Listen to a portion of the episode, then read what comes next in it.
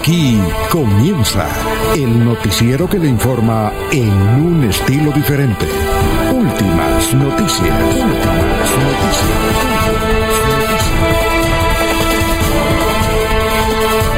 La información analizada por los expertos, sin sesgos, explicada con detalles, sin tanta carreta. Últimas noticias por Radio Melodía, también por Facebook y YouTube Radio Melodía. Director Alfonso Pineda Chaparro.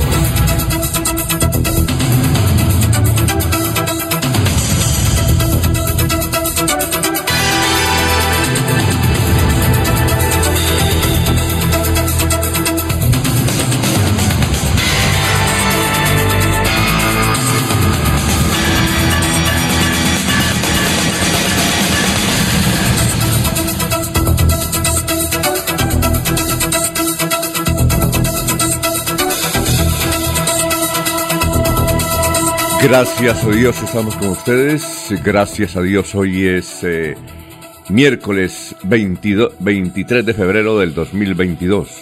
Nos abre el micrófono Arnulfo Otero Carreño para hablar por Radio Melodía 1080M. Estamos por Facebook Live.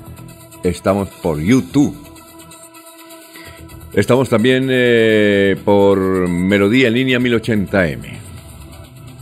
Son las 5 de la mañana Cinco minutos. Hoy es el Día Internacional del Control del Mercurio. Hoy es el Día Internacional del Control del Mercurio. Bueno, eh, para el año 1455, dice la historia que en 1455 se terminó la primera impresión de la Sagrada Biblia. 1455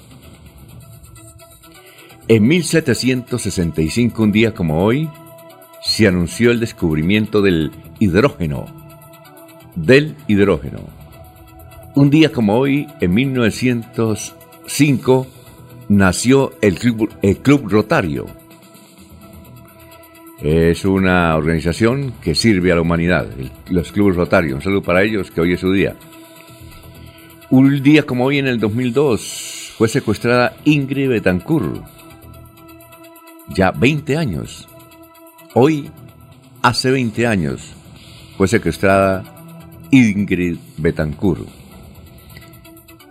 Y un día como hoy, en 1999, Carlos Santana obtiene 8 premios Grammy. 8 premios Grammy. Dicho esto, vamos a saludar a nuestros compañeros que ya están en la mesa virtual de Radio Melodía. Son las 5 de la mañana, 6 minutos. Laurencio Gamba está en Últimas Noticias de Radio Melodía 1080 AM. Bueno, don Laurencio, ¿cómo se encuentra a esta hora de la mañana? Son las 5 de la mañana, 7 minutos. Alfonso, muy buen día. Y el saludo para el doctor Julio Enrique, para Eliezer, para Arnulfo Otero Carreño, y en estado de máxima alerta se encuentran los miembros de la fuerza pública en el departamento de Santander. El gobernador Mauricio Aguilar Hurtado dice que hay tranquilidad en la región con presencia de la fuerza pública en diversos sectores de los 87 municipios. Con el apoyo de la empresa electrificadora de Santander recorre la ruta T2 Lagos Cañaveral, centro de Bucaramanga, el primer bus articulado eléctrico Así lo señala el gerente de la empresa electrificadora Mauricio Montoya Bozzi. Y mañana hay suspensión del servicio de energía en una amplia zona de Santander, particularmente por trabajos en la Mesa de los Santos, el municipio de Los Santos y la zona de influencia se quedarán sin energía mañana de 5 de la mañana a 5 de la tarde. Si los campesinos no pueden sacar sus cosechas durante estos días, será más pobreza y pérdidas para este sector. Así lo dicen ante amenazas de evitar salir de los cultivos. Más de 150 mil empleos genera el sector del calzado en Santander. Precisamente se cumplen ferias y actividades durante estos días del calzado. Desde Bucaramanga, Girón y Lebrija hay una cantidad de vallas y mensajes políticos que invitan al ciudadano a votar este 13 de marzo. Son diversos los anuncios que se ven por ahí en la calle. Largas filas en las entidades bancarias para el pago de impuestos predial se ve también en los municipios de área metropolitana. Alessandre Cowell, director general de Cenipalma, ha dicho que, los, pamicultores necesitando precisamente se encuentran en el área metropolitana. Con este informe pues comenzamos últimas noticias. El sector palma aceite tiene un compromiso claro y decidido de mejorar los indicadores de sostenibilidad de producción y transformación de la palma aceite. En este caso, estamos lanzando la segunda fase de una iniciativa que cuenta con el apoyo significativo de Cargill Global para mejorar los indicadores de sostenibilidad en la agroindustria de la palma. Estas iniciativas son importantes para que una mayor parte de la producción de palma de aceite en el país cuente con un estándar mínimo de prácticas de sostenibilidad de acuerdo con los criterios de no deforestación, no turba y no explotación, una base de política de palma sostenible de Cargill. Es un trabajo que propiciará los mejores esfuerzos de coordinación y complementariedad de las distintas aristas para así asegurar la verificación de campo en el cierre de brechas en productividad y sostenibilidad y la generación de sinergias para la creación de proyectos en apoyo a los proveedores, en buena medida productores de palma a pequeña escala. Muy bien, son las 5 de la mañana, 10 minutos. Ya estamos saludando a la gente que está en el portal de Radio Melodía. Gustavo Pinilla Gómez dice: Es una lástima que la policía de carreteras no le ponga su tate quieto a los motociclistas que cada noche hacen pique desde el palenque al aeropuerto y viceversa. A los residentes del barrio El Poblado nos tienen remamados por el estruendo de sus motos. Don Efraín Gil Ordóñez, muy buenos días a todos desde el Valle de San José. Carmen Elisa Bagalaguera, feliz y bendecido día para el equipo de trabajo y la inmensa audiencia. Quique Herrera, cordial saludo a todos, especialmente a Gustavo Pinilla Gómez. Ah, qué bien. Bueno, también don Ramiro Carvajal de Deportivos Carvajal. Aníbal Nava Delgado, gerente general de Radio Taxis Libres, que tiene el teléfono 634-2222. Un saludo para don Jairo Macías, para Juan José Rinconosma, para Lino Mosquera, Benjamín Gutiérrez, para Jairo Alfonso Mantilla, para Orlando Chaparro, que nos escucha todos los días, un saludo muy especial. Eh, igualmente para eh, Sofía Rueda, Walter Vázquez, la señora Miriam de Alférez en, en Florida Blanca, Pedrito Galvis, Paulito Monsalve. Son las 5 de la mañana, 11 minutos. Eh, don Eliezer, ¿cómo está? Muy buenos días. ¿Cómo se encuentra? Don Alfonso, muy buenos días. Excelente comienzo de esta jornada informativa. Eh, un saludo muy especial para usted, para don Arnulfo Otero, para Laurencio, el doctor Avellaneda, para Jorge, para todos los oyentes de Radio Melodía.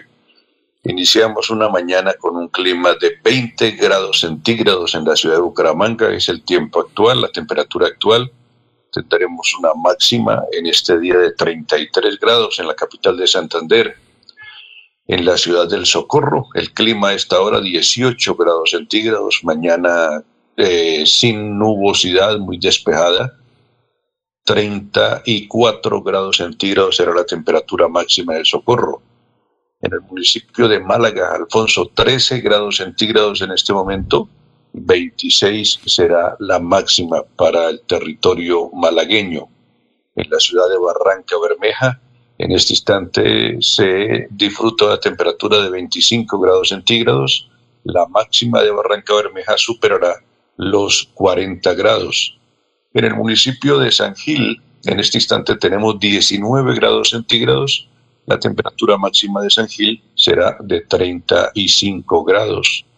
En el municipio de Vélez, en este momento, se disfrutan 10 grados centígrados de temperatura. La máxima será de 25 grados en la ciudad de Vélez. En el municipio de Puerto Wilches tenemos en este instante 22 grados centígrados. La temperatura máxima de Puerto Wilches también va a superar los 40 grados centígrados. Y en la ciudad de Bogotá el clima actual es de 11 grados centígrados y la temperatura máxima de Bogotá será en este día de 23 grados, don Alfonso. Bueno, muchas gracias. Son las 5 de la mañana, 13 minutos. Vamos a saludar como se merece al doctor, nos agrada tener al doctor Julio Enrique Avellaneda. Eh, así es que bienvenido, doctor Julio, y aquí lo saludamos así. Julio Enrique Avellaneda está en Últimas Noticias de Radio Melodía 1080 AM. Bueno, doctor Julio, es un honor. ¿Cómo se encuentra? Muy buenos días. Director, muy buen día para usted, para Laurencio, para Eliezer, para Arnulfo, nuestro ingeniero de producción, para Jorge, para toda, toda la amable audiencia de la potente Radio Melodía. Bueno, ¿y cuál es el santo de hoy? Hoy es el día de San Policarpo. Policarpo es un nombre muy común relativamente hasta hace poco tiempo, ¿no, Alfonso? Ajá. Pero creo que hoy ya poco se usa. Es decir, padres que bauticen o designen a sus hijos con ese nombre, creo que ya entró en desuso. Policarpa, sí, Policarpas a la barrieta. Policarpas a la barrieta, ¿no? Eh, Policarpo, Policarpo. Eh, en zonas rurales era muy, muy común el nombre de, San, de, Policarpo, ¿no? seguramente en honor a, San Policarpo. Eh, santo de origen eh, turco, creo, Alfonso fue obispo de la ciudad de, Esmirna y célebre por sus eh, prédicas, porque enfrentó en los tiempos de la persecución al cristianismo a todos los herejes en primer lugar y en segundo lugar huyó durante mucho tiempo de las persecuciones del emperador de turno se hizo célebre en principio justamente por eso, porque huía, eh, no, no, no, no, se presentaba y no era de fácil eh, captura por el imperio para, para juzgarlo por su condición de, de, cristiano. Él decía que huía porque no tenía la fortaleza para enfrentar eh, los castigos que se le iban a imponer y tenía miedo de que de pronto flaqueara. Pero al fin, algún día fue capturado a la edad de 86 años y afrontó con un gran valor el juicio que se le siguió, fue condenado a la hoguera, a ser quemado vivo, pero curiosamente, cuentan sus biógrafos, eh, eh, su cuerpo no se quemó como tal, no obstante que se hizo la pira y fue sometido a la pira, sino que se produjo un anillo de fuego y, terminó, muere, pero muere eh, más, si se nos permite el término, asado que quemado, Alfonso. Una, cosa curiosa, lo mata es el calor y no realmente las llamas, por eso se considera que fue un milagro eh, su muerte.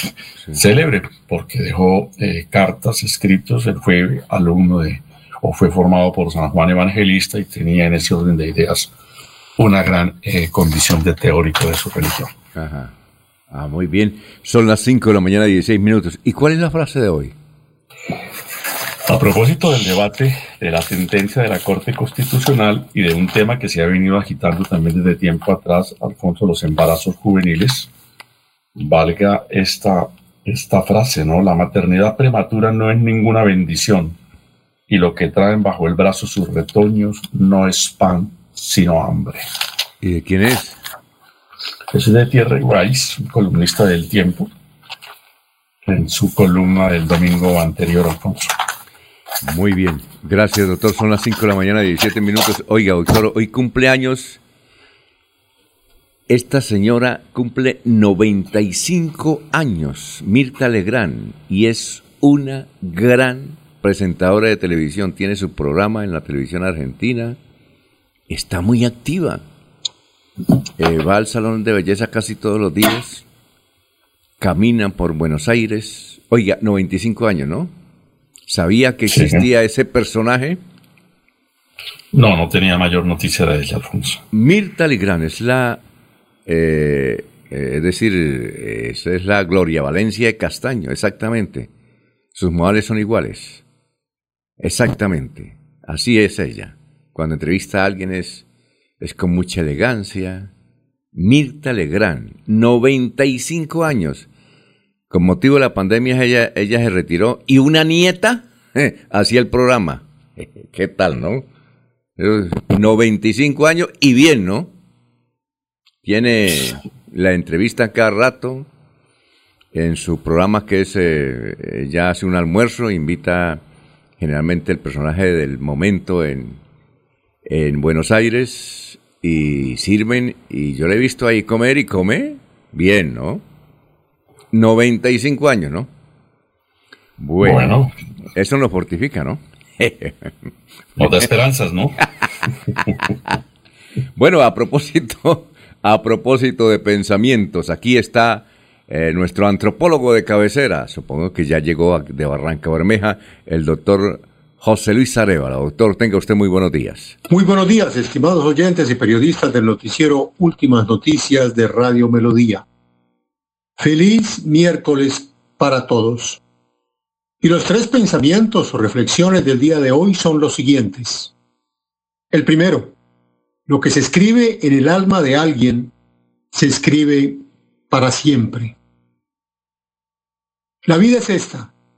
Nada es fácil, nada es imposible. Y finalmente, si Dios te colocó ahí, Él te hará crecer. Jorge Caicedo está en Últimas Noticias de Radio Melodía 1080 AM. Gran Jorge, son las 5 de la mañana, 20 minutos. Muy buenos días, ¿cómo se encuentra?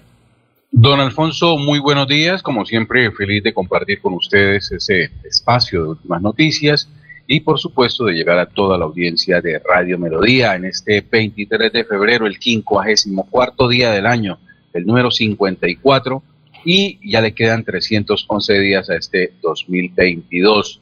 Una cifra que es noticia hoy en nuestro departamento. Los nueve ciudadanos venezolanos que fueron capturados tras asaltar un restaurante en la vía Socorro San Gil. Los extranjeros intimidaron con machetes y cuchillos a los clientes del establecimiento comercial para hurtarles sus pertenencias. Gracias al aviso oportuno de la comunidad, la Policía Nacional adelantó un plan candado y capturó a los nueve venezolanos con edades entre los 18 y 29 años, entre ellos una mujer. Al someterlos a requisa, les hallaron en su poder dos machetes y siete cuchillos y un teléfono celular que habría sido hurtado a un cliente del restaurante. Fueron puestos a disposición de la Fiscalía por los delitos de hurto calificado y agravado, violación en habitación ajena y amenazas. Se espera ahora que un juez de control de garantías les defina su situación judicial. Bueno, esa es una parte de nuestro resumen de las noticias. Gracias, Jorge. Eh, otros hechos, 142 nuevos contagios de COVID en Santander y seis fallecidos en el, es el reporte del COVID. Eh, este, eh, ayer martes el Ministerio de Salud reportó que en Santander se registraron 142 nuevos contagios. y a propósito, Jorge, ¿cómo le fue ayer? Al fin, usted está en Bucaramanga, ¿no?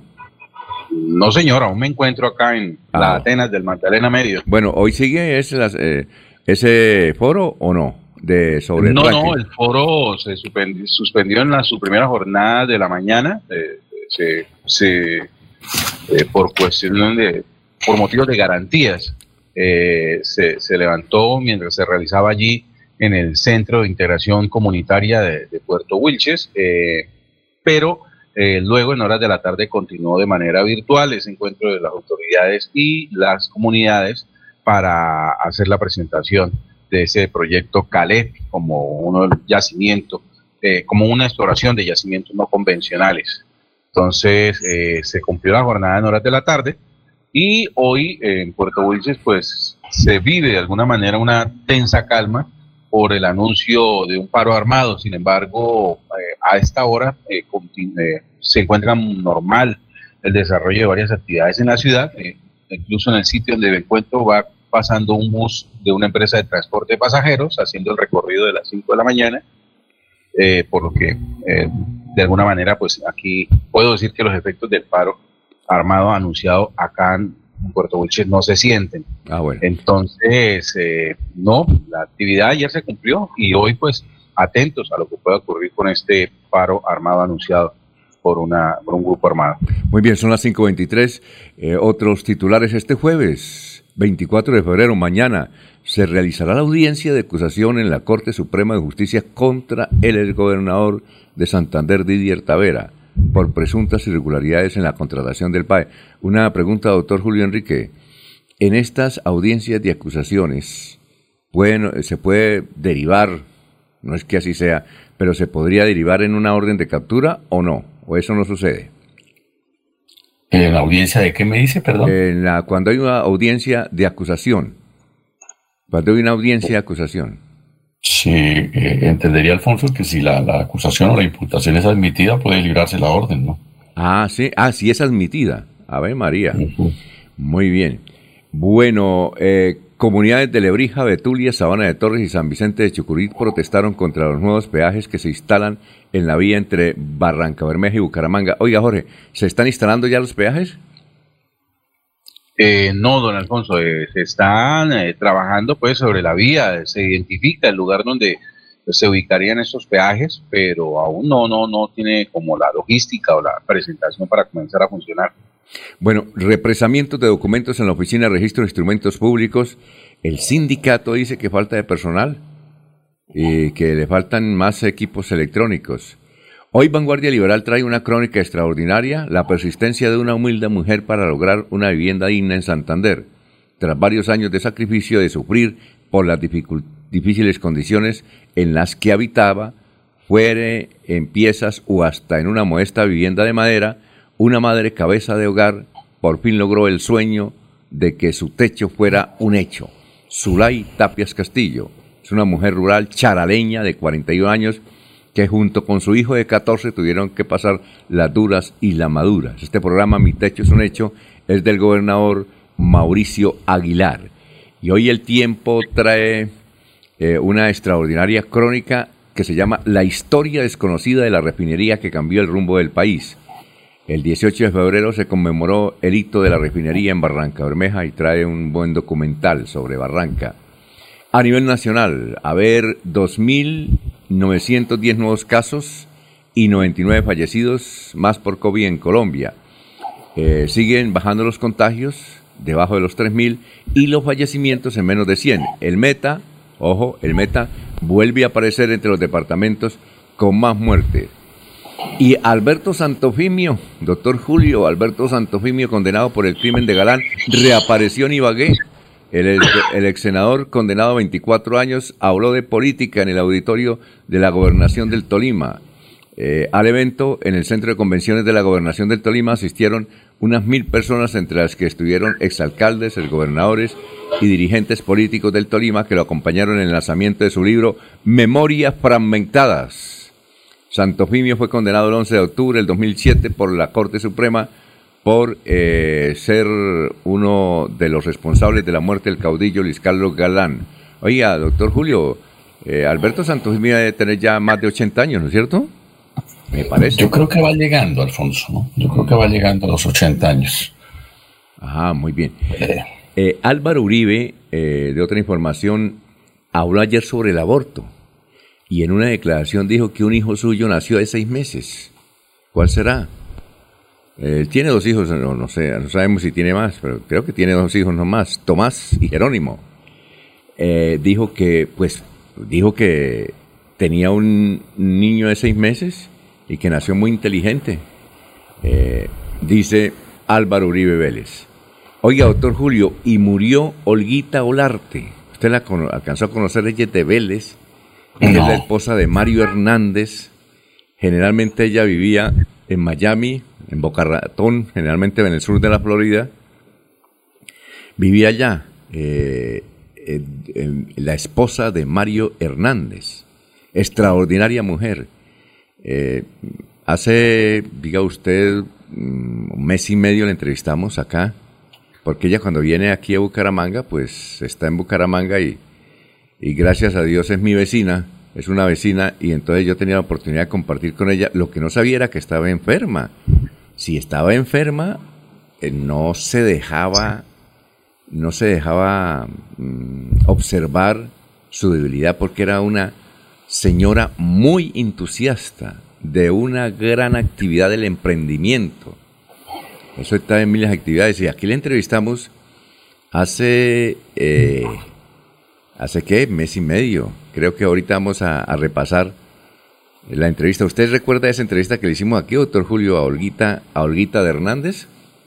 No, no la recuerdo, Alfonso, y tampoco tuve el gusto de conocer a la señora. Sabía que era la esposa de, don Mario Hernández, pero, pero no más. Y ella eh, era de, yo le pregunté, dijo, no, yo soy de Vélez, porque casi todo el apellido Olarte es de Vélez, ¿no?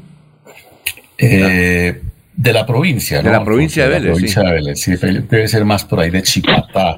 Sí, claro. Eh, donde, donde, y Puente Nacional. Y Puente Nacional. Lelio Olarte. también, sí. Ah, de Lelio Olarte. ¿O Lelio Olarte dónde era? ¿De Puente Nacional? Sí, señor, de Puente Nacional y Barbosa.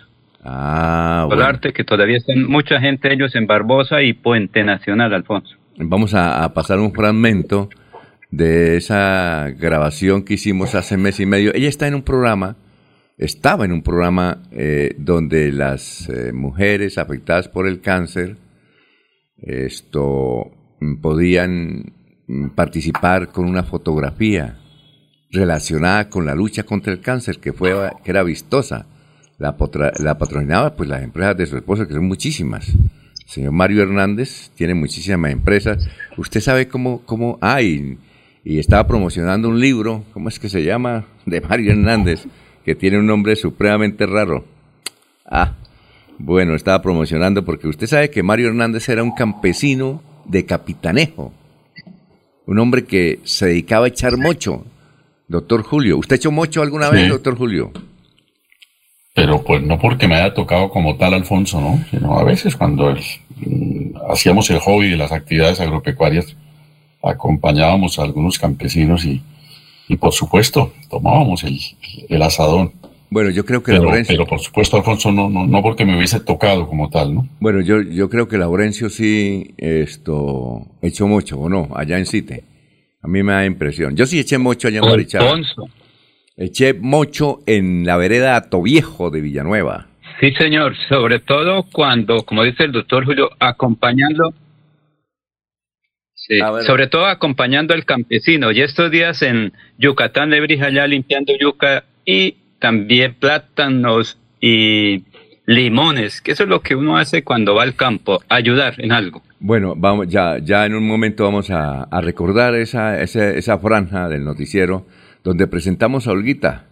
Hace que, yo creo que más de un mes, más o menos, que la tuvimos aquí en la emisora. Mientras tanto, eh, vamos con eh, los oyentes. A ver, los oyentes dice, eh, Pedro Gómez Beor de Piedecuesta, una inquietud. ¿Cómo era la relación de Rodolfo con Bernabé como senador cuando Rodolfo lo patrocinaba? ¿Cuántos contratos? Mao Suárez, buen día, audiencia. Mao Suárez y la familia de Bogotá, bendiciones a todo el equipo de Melodía. Luis José Arevalo Durán, los medios nacionales de manera objetiva informaron ayer que la socialización del proyecto de fracking en Puerto Vilches no se pudo realizar porque la comunidad se opuso. Alegaba que el ANLA, la Agencia Nacional de Licencias Ambientales, nunca se había pronunciado sobre eh, deudas ambientales por la explotación tradicional de su territorio. Se llevan el petróleo y dejan los problemas ambientales. Eh, así es Florida Blanca. Buenos días. En Websa la familia Olarte es muy grande, de raíces beleñas. Vamos a escuchar, eh, Anulfo, una partecita de la entrevista que... ¿Ya está? Vamos a una partecita de la entrevista que le hicimos a la señora Olguita Olarte, esposa de Mario Hernández. Vamos a escuchar esa partecita. Vamos a ver. Ah, bueno, eh, mientras eh, logramos ubicarla, vamos a una pausa. Son las 5 de la mañana, 32 minutos. Estamos en Radio Melodía.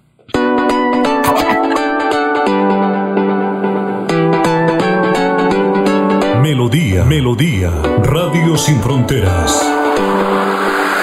Escúchenos en cualquier lugar del mundo. Melodíaenlínea.com es nuestra página web melodíaenlínea.com. Señal para todo el mundo. Señal para todo el mundo. Radio sin límites, radio sin fronteras. Radio Melodía, la que manda en sintonía. Autor intelectual que se acabara la vagabundería de las fotomultas en Florida Blanca y Colombia. Por eso, el próximo 13 de marzo vote Cámara C107 Partido Conservador Héctor Mantilla. C107 Publicidad, política pagada. Cada día trabajamos para estar cerca de ti. Cerca Te brindamos soluciones para un mejor familia, desarrollo y bienestar. Cada día más cerca para llegar más lejos. Con Cajasal. Vigilando super subsidio.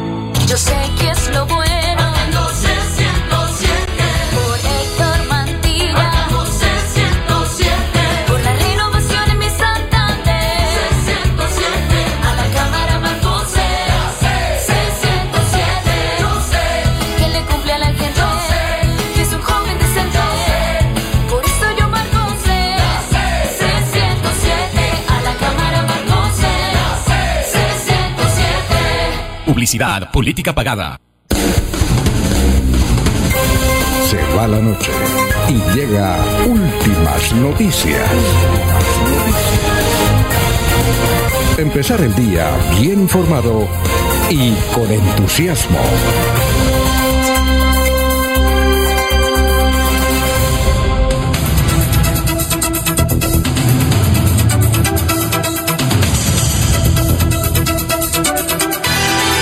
Muy bien, son las 5 de la mañana, 35 minutos. Vamos a escuchar una partecita, solamente una partecita de la entrevista que le hicimos a la señora Olguita de Hernández, que falleció ya, falleció en la clínica eh, Fundación Santa Fe de la ciudad de Bogotá.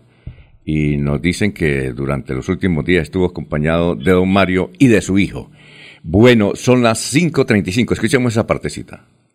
Gracias a ustedes por la oportunidad que me dan de poder informarles lo que les vamos a informar. Sí, claro. Eh, ella y la esposa dicen que detrás de un gran hombre hay una gran mujer. Obviamente, Mario Hernández es uno- un ícono de la moda. Le voy a contar esta anécdota, Olguita. No se le ha podido comentar a su esposo, pero usted se la comenta. Eh, hay un comentarista deportivo muy famoso en, en Colombia. eh, y le cuento esta anécdota para dimensionar el trabajo que está haciendo de emprendimiento desde hace muchos años este santanderiano nacido en una vereda de Capitanejo como es Mario Hernández. Y es que Iván Mejía estuvo, eh, él es un gran comentarista de fútbol, estuvo en Rusia en el 2018, pues cubriendo el Mundial.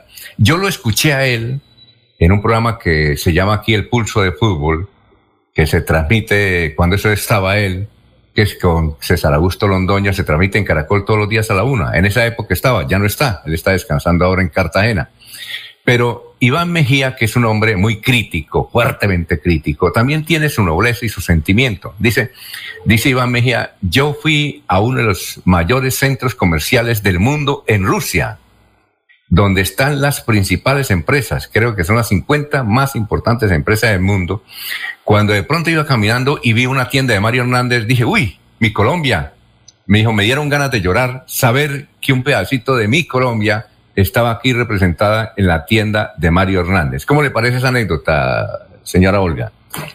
Me, me parece que me haces recordar cuando supimos esa situación y nos dio también mucha alegría porque por supuesto que de eso nos enteramos y eso es exactamente lo que produce cuando tú estás en el exterior y ves que Colombia se destaca por lo bueno y hay una representación de todo lo que hacemos en nuestro país.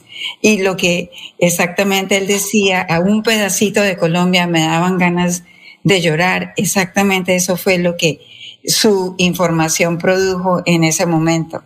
Bueno, esa, doctor Julio, ¿usted alcanzó a escuchar, esa, recuerda esa entrevista o no? Sí, ahora sí la recuerdo, Alfonso. Sí, sí la recuerdo. Y, y, tuve la ocasión de oír a Iván Mejía en directo cuando él hizo ese, esas afirmaciones, esos comentarios, ¿no? Sí, claro. Bueno, son las 5 de la mañana, 38 minutos. Antes de ir con el historiador, eh, eh, vuelve a mencionar aquí otro oyente. Eh, ¿Cuál era la relación de Rodolfo con Bernabé como senador cuando, cuando él la patrocinaba? ¿Cuántos contratos? ¿Alguien tiene la respuesta? Bueno, eh, se refiere a Rodolfo Hernández. ¿Alguien tiene la respuesta? No. ¿Seguimos? Seguimos. Son las 5.38. Vamos con el historiador. Aquí está Carlos Augusto González. Carlos. Buenos días a la mesa de trabajo y a los oyentes. Esta fue la noticia más relevante en Santander hace 50 años. Ante el notario segundo de Bucaramanga, Armando Rodríguez Rosillo, se firmó la escritura de compromiso de arrendamiento a 10 años del local para la cadena de almacenes Ley en el centro comercial Cabecera. En el acto estuvieron entre otros el gerente de Urbanas Armando Puyana.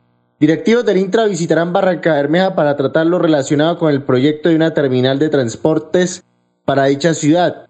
Al respecto, el inspector municipal de tránsito y transporte, Maximiliano Vergara, dijo que el director de la entidad, Antonio Rodríguez, se había mostrado interesado en el mismo. Y hace 25 años fue noticia lo siguiente. El aspirante a la gobernación, Miguel Jesús Arenas, los dirigentes conservadores Jairo Céspedes Camacho y Jorge Mesa Correa, militantes del M19 y líderes sindicales estuvieron en el lanzamiento del nuevo movimiento político Convergencia Ciudadana, realizado la noche del viernes en la carrera 26 con calle 34. El festival Abra Palabras sí se realizará este año, confirmó su creador y director Francisco Pacho Centeno. El año anterior se había especulado que no se celebraría en 1997. Cordial saludo a todos. Siga usted, don Alfonso. Bueno, muchas gracias, don Carlos. Oiga, doctor Julio, ese Armando Rodríguez Rosillo, que menciona ahí que era notario, no sé si usted lo conoció, ¿es el hermano de Reinaldo Rodríguez Rosillo? Entendería que sí, Alfonso. Ah, eran, eran, eran hermanos, ambos abogados, por supuesto. Armando eh, ejerció como notario en la ciudad de Bucaramanga por, por algún tiempo. Mm, ¿Y qué recuerda usted estas noticias que, que nos... No, nombres, nombres muy conocidos, ¿no? Por supuesto, don Armando Puyana, Ajá, claro. algunos de, de los nombres que asistieron al acto de, de fundación o de lanzamiento del movimiento político Convergencia Ciudadana, don Miguel Arenas, por ejemplo, ¿no? Ah, sí. Eh, que todavía sigue teniendo figuración en la política regional, ya no como candidato, sino, sino como promotor o impulsor de algunos movimientos políticos. Eh, ese, eh, ese evento fue en la, dice ahí que en la calle 34 con carrera 26. Yo no recuerdo ese evento, no sé si alguien recuerda eso fue, eh, ahí que es el Teatro Ana Lucía, o quedaba el Teatro Ana Lucía, pero entiendo que en esa época estaba el teatro. Entonces debe ser en la carrera 27, en el edificio de Finsema, que era el edificio de Finsema. Yo pienso que fue ahí el evento. No sé si don Laurencio estuvo, don Laurencio, ¿usted estuvo en ese acto? Sí, señor, porque recuerden que Luis Alberto Gil Castillo nació en el corregimiento de Cite Vereda La Palma de Barbosa. Sí, señor, yo recuerdo eso. Eh, es decir, entonces fue ahí en Finsema el lanzamiento.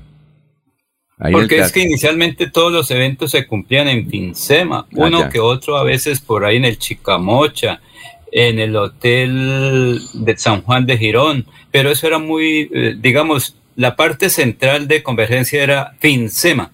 Y don Eliezer yo creo que lo cubrió porque usted trabajaba ya aquí en Radio Melodía, ¿no, Eliezer? Sí, pero no, no recuerdo, tal vez no, no asistí, Alfonso.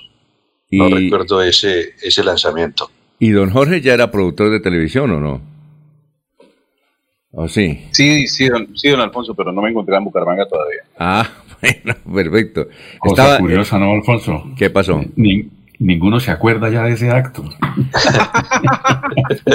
No, Jorge. No. Memoria eh, corta, Alfonso, no, memoria no, corta. pero- en esa época... eh, Perdón, estamos incurriendo como en un error de, de, lo- de- de- de local, de ubicación, porque es que la nota dice que fue en la carrera 26 con 34. Probablemente sí fue en el teatro, Alfonso, porque el movimiento en ocasiones utilizaba ese escenario que era vecino para, para actos masivos, ¿no? Sí, claro, claro. Aunque ellos tenían ahí el edificio Finsema, que ahí en el teatro, pues, pues cabía también muchísima gente, ¿no? Pero Jorge en esa época era el director de Paso Televisión, ¿o no? ¿De hace 25 años? No, Sí. no, no, ¿Todavía no? estaba Haciendo, estaba haciendo política en Puerto Wilches. Ah, Eh, Alfonso, permítame hacerle una pregunta a, a- a Jorge. A ver. El- señor. el- la, la- la expresión de Atenas del Magdalena Medio, ¿de, de, de dónde nace? ¿Cuál es la razón? No, no, eso es una... No, no sé si le pregunto a Aristóteles o a Platón Caicedo, pero La verdad, no, no, ese es un, un- una- una- un adjetivo que, que me lo inventé eh, en una correría por, por el sur de Bolívar. Eh, llegué a, a- a un, a un paraje, un Puerto Nuevo, se llamaba un corre, una, una vereda de, de- de- de- de- de Río de Oro en el, en- en el sur de Bolívar, del municipio de Oro, pero era un, era un caserío de, de dos, de dos casas, tres, cuatro casas, y en una lámina de zinc, con, con letras hechas de- a mano y en pintura, eh, decía, bienvenido a Puerto Nuevo, la Atenas del Brazuelo. y me llamó la, me la atención el, el letrero y, y desde entonces lo uso para, para referirme a Puerto Wilches. ¿Es la Atenas o la antena? No, Atenas, la Atenas. Por el nivel de, No fue en una penca como Vicente. que aquí se disfruta. No fue en una penca como Vicente Fernández, sino en una lata de zinc. Ah, bueno. Oye, Alfonso. Sí, cuénteme. Eliezer. Entonces eh, se saca la conclusión que hace 50 años inician las grandes superficies comerciales en Bucaramanga. Comienza a tomar fuerza el centro comercial cabecera con la llegada del almacén Ley, ¿no? Sí, claro. Eh, Tal vez es el primer centro comercial de Bucaramanga, esta zona de cabecera, Alfonso, o fue primero, por ejemplo, Omnicentro o esos centros comerciales. No, ¿Fue no. primero cabecera? Fue cabecera. Eh, Omnicentro, recuerdo todo porque yo estuve en la, en la transmisión de la inauguración. Omnicentro fue inaugurado oficialmente en 1980 por el hermano de Marta Pinto de Jar. Re- ¿Recuerda usted, doctor Julio, cómo era que llamaba el hermano? Eh, Ramón. Ramón, por Ramón Pinto. Él, él tenía una constructora, él construyó y la novedad era que lo- uno pensaba siempre, imagínense, yo llegaba de Barichara, yo pensé que todos los parqueaderos eran en la superficie. Y ahí, y pues todos los que vivíamos aquí en Bucaramanga, casi la mayoría veníamos, unos venían de Zapatoca, otros de Barichara, pues nos encontramos con la novedad que ese edificio tenía en los cuatro o cinco pisos parqueaderos, ¿no? Esa era la novedad. Entonces don Ramón decía que eso iba a ser un espectáculo, pero resulta que ese, ese centro comercial increíblemente nunca despegó. El, el- tuvo sus, sus épocas, nunca despegó. Y don Armando Puyana, que era un visionario, yo recuerdo que él nos decía extra micrófono, porque él decía, eso no me lo saquen al aire, dijo, eh, mi amigo Ramón está cometiendo el error de construir un centro comercial ahí, ahí no, eso no es para centro comercial. Y más como lo quiere hacer, es que parqueaderos en los pisos, eso, eso, eso no resulta para nada, ese va a tener un fracaso. Mire, y tuvo un fracaso. Ese centro comercial nunca despegó, nunca ha despegado. Eh, ha tenido momentos eh, lúcidos, pero por poquito tiempo. Ahí, Tal ejemplo- vez el tal ¿Cómo? vez el local más importante que funcionó ahí, Alfonso, fue Ángel M. Cruz. Le me iba a decir. Me da la sensación. Sí, le iba a decir que Ángel M. Cruz, que murió el año pasado, eh, era un muchacho inquieto que vendía pantalones. Se hizo las grandes marcas y esa era la novedad. Eso tenía publicidad en todas partes. Ese señor. Era, el- era uno de los que más facturaba en Caracol, yo recuerdo. Eh, Ángel M. Cruz. Pero ese, ese centro comercial de, de Omnicentro nunca, nunca despegó. Y don Armando tenía razón. Pero años antes, eh, en eso sí nos puede colaborar el doctor Julio, fue inaugurado el centro, el, el centro comercial cabecera ya de, pues en ese sector, ¿no, doctor Julio? Me parece a mí. Sí, Alfonso, creo que, el primer centro comercial como tal ya fue eh, el de cabecera, ¿no? Con él se inicia, digamos, la, la era de los centros comerciales en, en Bucaramanga. Recibíamos la, la influencia, el impacto que había generado en Bogotá eh, Unicentro y eso cundió rápidamente por el país. Ciudades como Medellín, Cali, por supuesto Bucaramanga no se quedó atrás, iniciaron ese proceso de construir centros comerciales. Pero, pero sí, eh, como dice el cómico mexicano Alfonso, estás en lo cierto, fue eh, cabecera el primer gran centro comercial de la ciudad. Otra cosa, Eliezer, amigo, usted sabe por qué se llama ley, ¿no? Yo creo que... Luis Eduardo Yepes era el nombre de quien Luis Eduardo fundó- Yepes. Don Armando Puyana, don Armando Puyana, don Jorge Caicedo, decía que Luis Eduardo Chepe, Yepes se hizo comerciante fue en Barranca Bermeja. Él tenía una gran amistad, Luis Eduardo Yepes, era un comerciante, un tendero insignificante. Eh, y lo corroboró J. Mario, porque eh, ya le explico por qué tiene que ver ahí J. Mario Valencia. Porque Luis Eduardo Yepes, y nos comentaba esa historia don Armando, él era muy amigo de un señor de apellido Glodman, Glodman, en Barranca Bermeja. Entonces él dice que... es J. Glogman. Sí, él dice que J. Glodman y, y Ley nacieron fue en Barranca Bermeja. La historia de J. Glodman, nos decía don Armando, yo no he visto en algún libro, que es muy, muy curioso. Y es que él era el, el cobrador de un almacén en Barranca Bermeja. ¿Sí? Era el cobrador de un almacén en Barranca Bermeja. Era el que cobraba. Y entonces lo botaron del puesto, lo echaron. Y entonces dijo, ah, sí, señor, me echaron, pero con una brillante idea. Entonces, con Luis Eduardo Yepes, eh, entonces don Luis Eduardo Yepes le, hizo, le dijo al señor Glodman, no sé el nombre cómo era, eh, supongamos que era Jorge.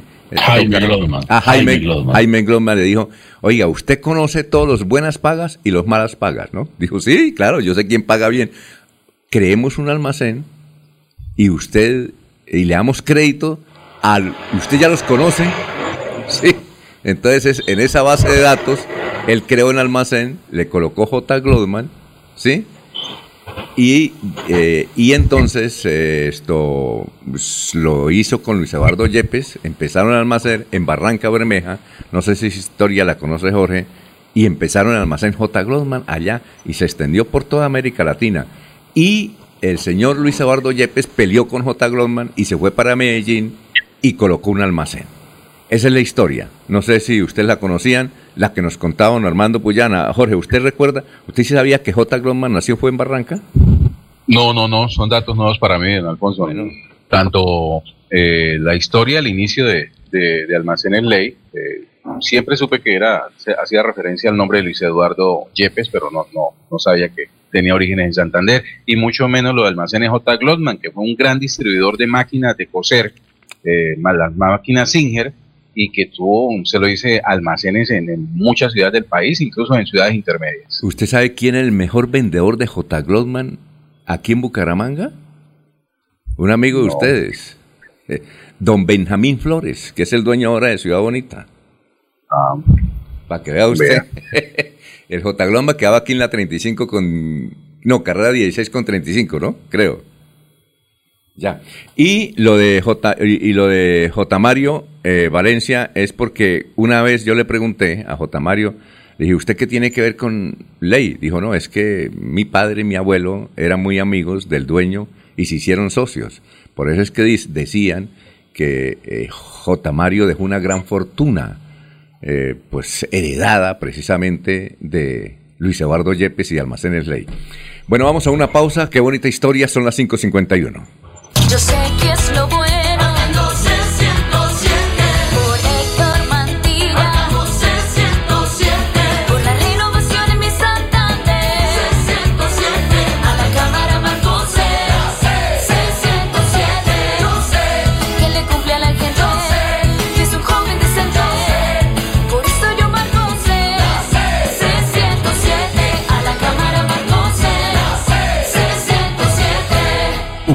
Política pagada. Bienvenidos a su concurso.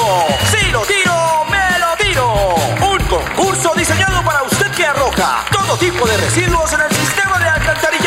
El medio ambiente no es un juego. El buen uso del sistema de alcantarillado es fundamental para su cuidado. No arroje restos de papel, botellas plásticas, tapabocas, toallas higiénicas, tampones, desperdicios y todo tipo de elementos que taponan las tuberías. Tú puedes formar parte del equipo En Paz y proteger el medio ambiente. En Paz, construimos calidad de vida.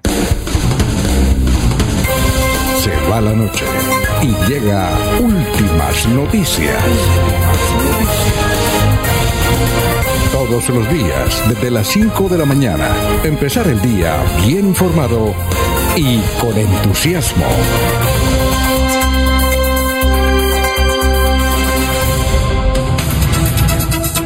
Ya son las 5.53 minutos. Los oyentes, Jorge Eliezer Hernández responde a otro oyente. Dice, buenos días, la relación de Bernabé con Rodolfo proviene de la relación costo-beneficio que tuvo la ex esposa de Bernabé cuando fue directora para acomodar a través de la CMB las tierras que tenían en Piedecuesta, Girón y Bucaramanga. Había una ficha en la CMB que era netamente de Rodolfo y era quien manejaba los spots del área metropolitana. Es decir, se volteaban las tierritas y se beneficiaban su, esa, eh, su empresa. Dice don Jorge Elías Hernández, generalmente está muy bien documentado. A veces eh, hay una que otra crítica para nuestro noticiero, pero, pero está muy bien documentado. Bueno, vamos con más noticias. Eh, Jorge, lo escuchamos. Estamos en Radio Melodía.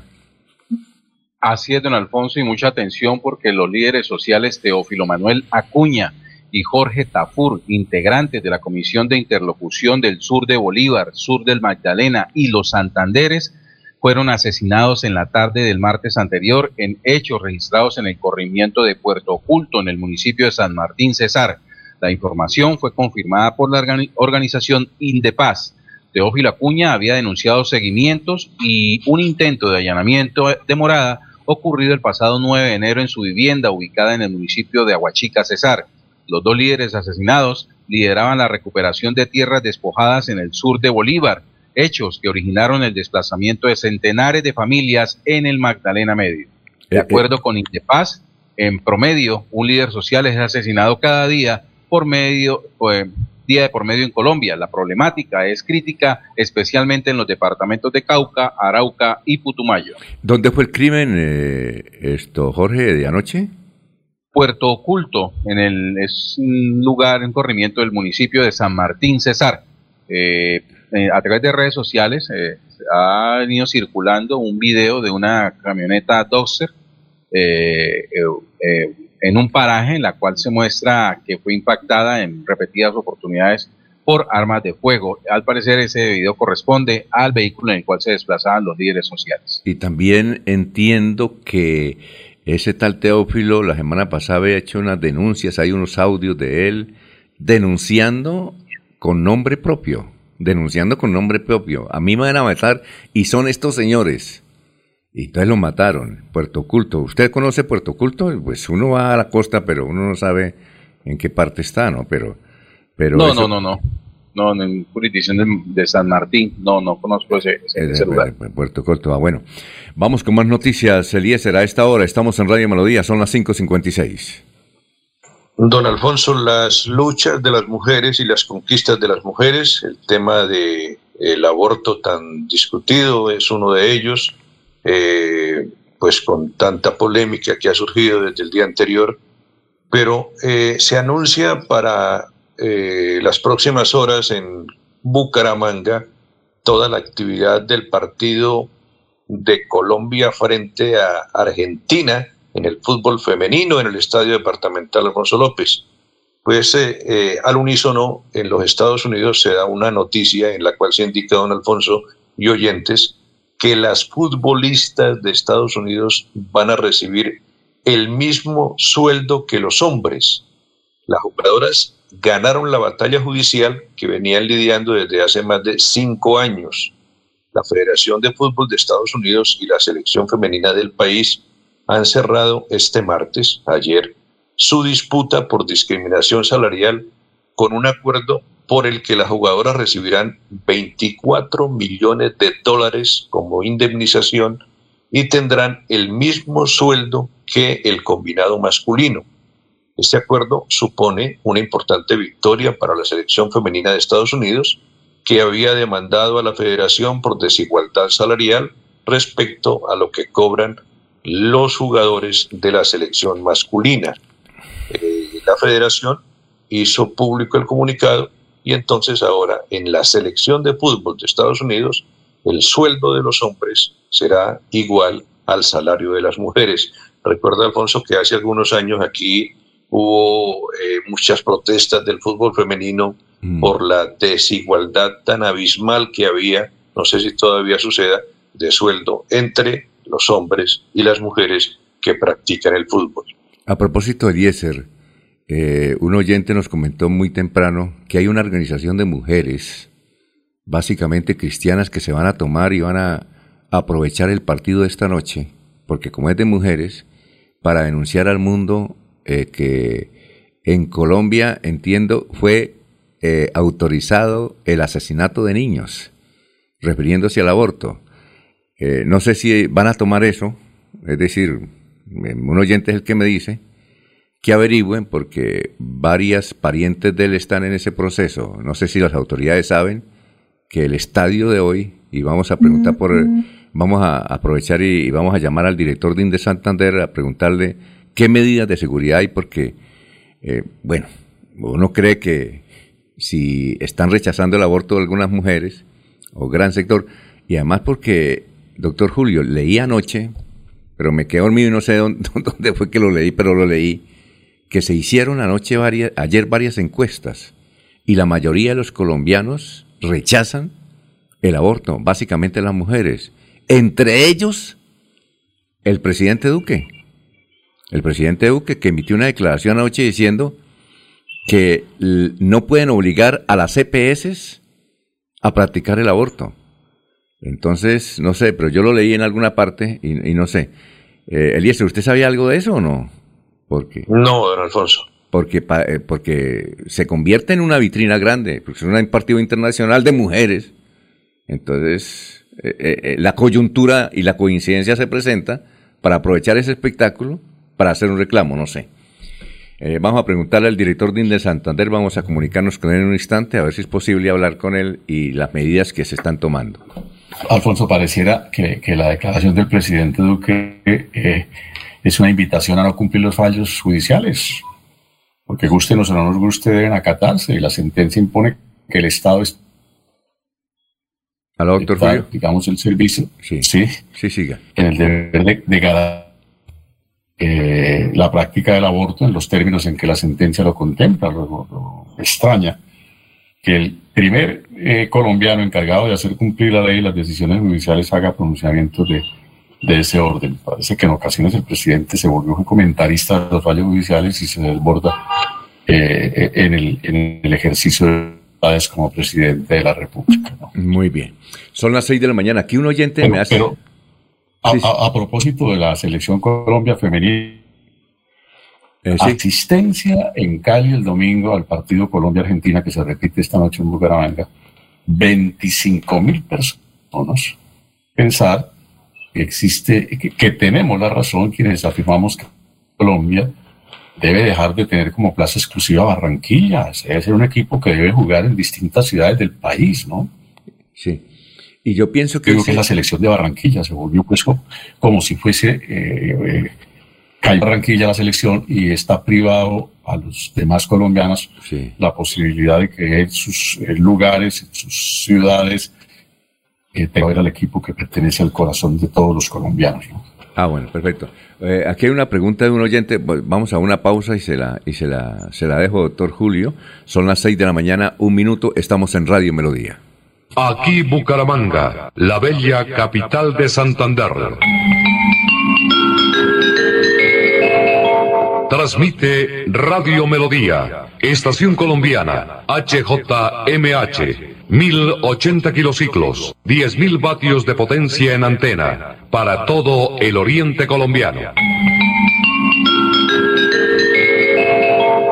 Cadena Melodía, la radio líder de Colombia.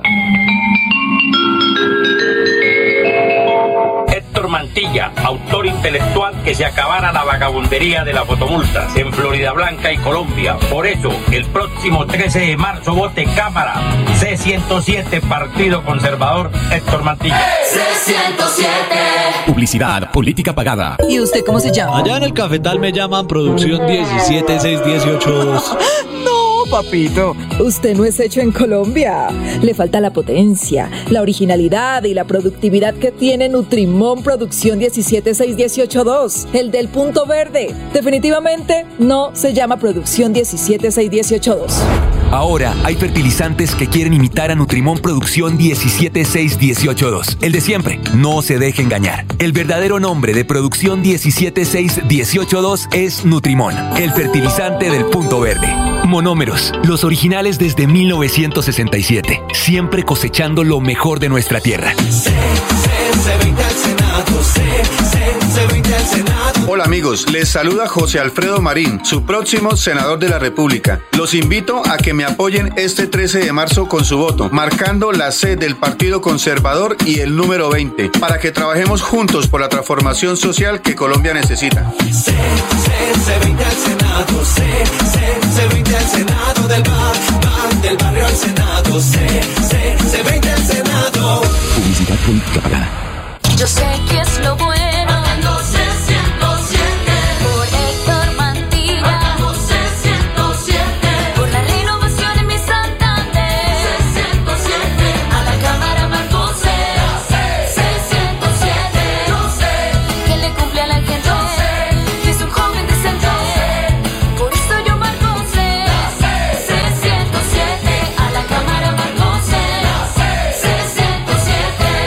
Publicidad política pagada. Se va la noche y llega últimas noticias. Empezar el día bien informado y con entusiasmo.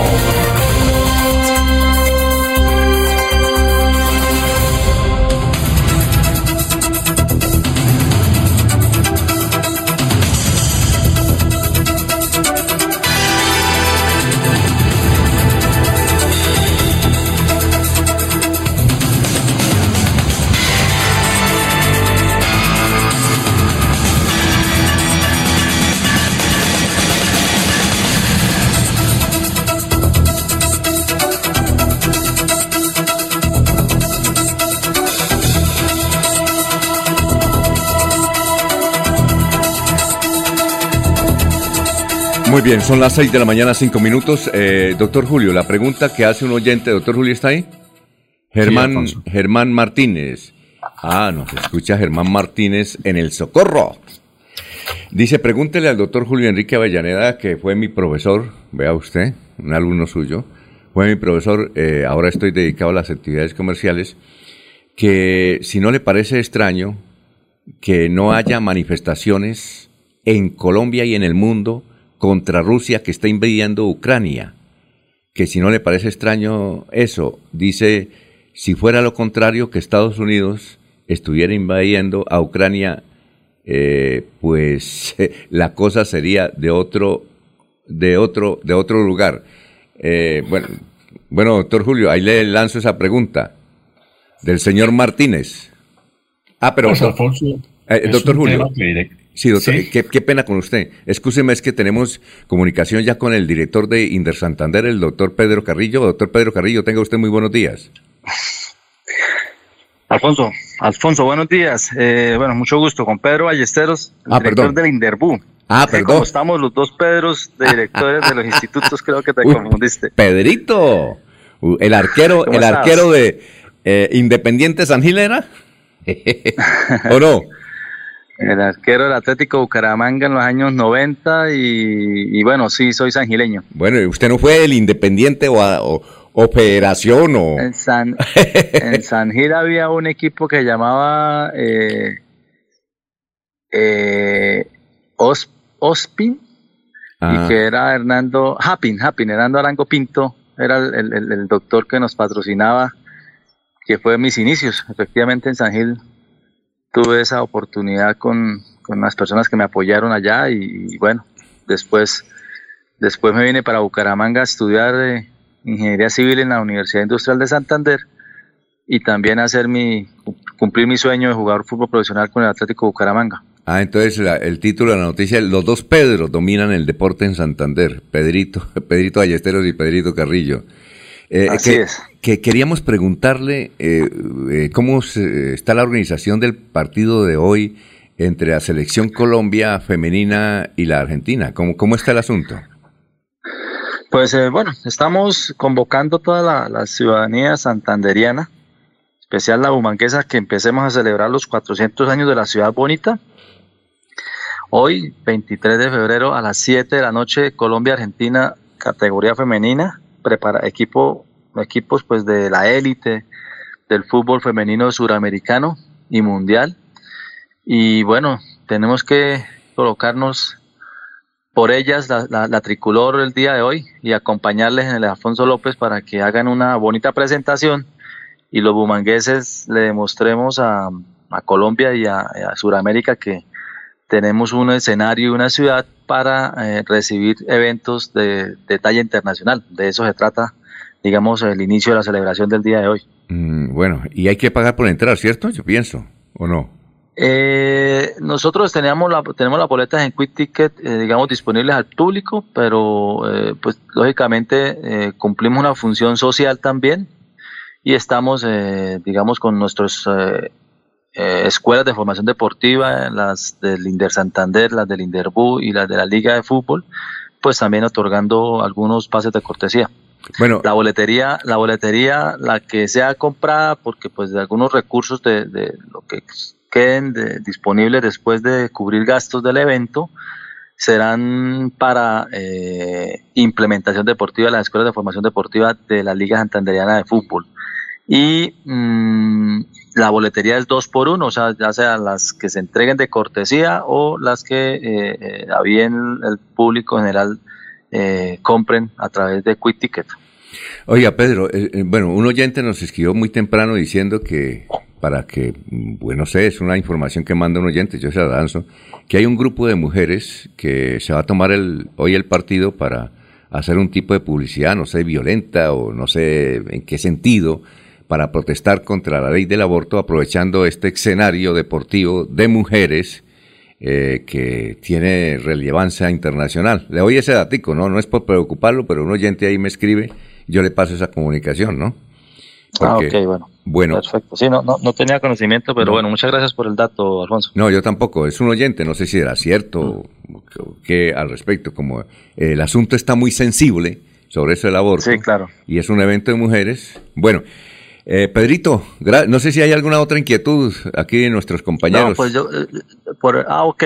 A ver, ¿alguien tiene Una algo? pregunta, Sí, a ver, una Eliezer. pregunta. Eliezer. Al doctor Pedro, buenos días. ¿Cómo me le ha ido? Eh, muy contentos con que funcionarios que han pasado por la vida deportiva pues estén dirigiendo los deportes. Citaba el doctor Avellaneda un poquito más temprano el tema de, de la acomodación de 25 mil espectadores en Cali acompañando a la selección de Colombia y a la selección de Argentina. ¿Podemos esperar una, una presencia parecida en el Alfonso López? ¿Cómo se ha movido la boletería para el partido de esta noche? Eh, nosotros aforamos 23 mil boletas, que es el, el- el aforo 100% del estadio, digamos, para efectos de, de aforo. Eh, disponibilidad total en la boletería eh, y estamos haciendo todos los esfuerzos posibles por porque el estadio se vea lleno en términos de que es una fiesta en la que en la que queremos que todo el mundo participe y esperamos que se llene. E- Esa es nuestra expectativa. Estamos haciéndole eh, todos los esfuerzos posibles, inclusive pues con ustedes, los medios de comunicación que nos han colaborado bastante con la difusión del evento. Mm, esperamos que la gente eh, se acerque al estadio y, y acompañe a la selección Colombia. Bueno, doctor, Doctor Pedro, el COVID, el COVID no se ha ido. Eh, se pedirá el carné a la entrada del estadio, el carné de la vacunación del COVID. Se exigirá tapabocas en ese tema. ¿Cómo va a funcionar? Sí, son las mismas medidas que se usan para cualquier evento eh, de aforo. Eh, el, el tema siempre se ha usado, o sea, digamos, para usar escenarios deportivos como el Estadio Alfonso López, el Inter Santander, que es el, el, digamos, el ente regulador en ese caso, que es el dueño del estadio, debe garantizarle a la Secretaría de Salud del municipio, pues que se van a, a cuidar los protocolos de bioseguridad requeridos. Entonces se necesita o la gente debe presentar el carnet de vacunación al ingreso. Bueno, doctor Pedro, muchas gracias, ¿no? Y éxitos. Bueno. Éxitos en el evento de hoy. ¿no? Adiós. Ok, muchas gracias, Alfonso, muy amable. 6 y 12. Eh, oiga, doctor Julio, eh, me sirve esta anécdota. Aquí entre nos, yo llamaba era Pedro el ni- nos equivocamos. Pero salió bueno el picadito, ¿no? Él también conoce algo de algo de, de- del estadio y del evento de hoy, al doctor Pedrito, Pedrito Ballesteros, que una joya de arquero aquí en el Atlético Bucaramanga. Eh, pero bueno. ¿Será que con la, con la información que usted le suministró de la protesta de algún grupo de mujeres, eh, se irá, eh, se irá a hacer abortar la protesta contra el aborto, Alfonso? Eh, pues yo no sé, no sé, no sé. Oye, eh, otra cosita. eh, eh, esto me recuerda una anécdota, doctor Julio. Estaba yo trabajando en Todelar y teníamos a un compañero periodista y yo le dije, hágame el favor y me llama a, a Alfonso Lizarazo, que estaba de candidato, estaba de candidato a la Asamblea, a, perdón, al Senado de la Ah. República, ¿recuerda usted? Sí, sí, fue senador, claro. Entonces, eh, él resulta de que, pues, quería hablar. Entonces yo le dije al periodista, hágame el favor y me llama Alfonso Lizarazo. ¿Y sabe a quién me llamó? A Alonso Lizarazo. Del Atlético. Del. Atlético Bucaramanga. Dijo, ya lo tengo. Dijo, listo. Bueno, doctor Alonso. eh, doctor Alfonso, ¿usted qué esto? ¿Cómo va la campaña para el Senado? Dijo, pues yo no sé. Imagínese. Imagínese.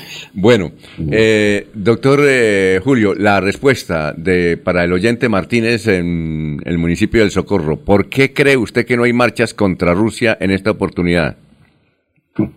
Yo, yo no sé si Germán eh, la pregunta la, la, la- la formula eh, seriamente o, o lo hace con alguna ironía. ¿no? Yo creo que la hace con ironía. Sí, sí, sin duda, sin duda tiene un sentido del humor ahí en- en- y es una crítica, digamos, a las protestas en Colombia y a un país en donde se protesta porque sí, porque no. ¿no? Eh, pero, pero sin duda, pues eso es un tema que si bien es de trascendencia mundial, eh, por lo menos en primera instancia o de forma directa no, no, no nos toca hoy a los colombianos, ¿no? Ese es un tema eh, altamente preocupante en la comunidad europea, ¿no? Sí. Eh, pero, pero no es de extrañar que mañana en algún sitio los partidarios del uno y del otro convoquen para hacer las protestas respectivas. Aquí hemos conocido protestas por las invasiones a Afganistán. Sí. ¿Por qué no vamos a conocer de pronto protestas por, por los sucesos que acontecen en, en Ucrania? No, no falta quienes eh, salgan a eh, lanzar diatribas contra el señor Putin y quienes lo hagan de igual manera contra el señor Biden. Muy bien. Vamos a una... ¿Sí? Perdón, don Alfonso. Dígame, hay Jorge. que tener en cuenta que Colombia se convirtió en socio de la, de la OTAN a partir de 2017. Es el primer país en América Latina en hacer parte de esta organización. La OTAN ha fijado posiciones frente a la situación de, de, de Ucrania ante la posibilidad de invasión de Rusia. Y recordemos también que militares rusos están mm, prestando colaboración militar a la vecina República de Venezuela. Entonces, creo que la posición del presidente Duque ante esta situación eh, tiene bastante de fondo y obviamente pues actúa acorde a la participación de Colombia en la organización del Tratado del Atlántico Norte. Bueno, perfecto. Muchas gracias. Vamos a una pausa. Aquí dos oyentes. Luis José Arevalo Durán dice, con orgullo santanderiano podemos afirmar que en nuestra tierra, lideradas por los maestros, se han forzado grandes empresas y emprendimientos exitosos. Gustavo Villamizar dice, buenos días, la Corte Constitucional no tiene la facultad de legislar, usurpa facultades del Congreso al pretender vía jurisprudencia aprobar el aborto. Son las 6 y 16. Héctor Mantilla, autor intelectual que se acabara la vagabundería de las fotomultas en Florida Blanca y Colombia. Por eso, el próximo 13 de marzo vote Cámara C107 Partido Conservador Héctor Mantilla. C107. Publicidad, política pagada. Queremos que disfrutes de un servicio de energía confiable y de calidad. Por eso, trabajamos en el mantenimiento de la infraestructura eléctrica. Para que estés informado oportunamente de las fechas y horarios, síguenos en nuestras redes sociales o consulta toda la información en www.esa.com.co. ESA, Grupo EPM, Vigilado Superservicios.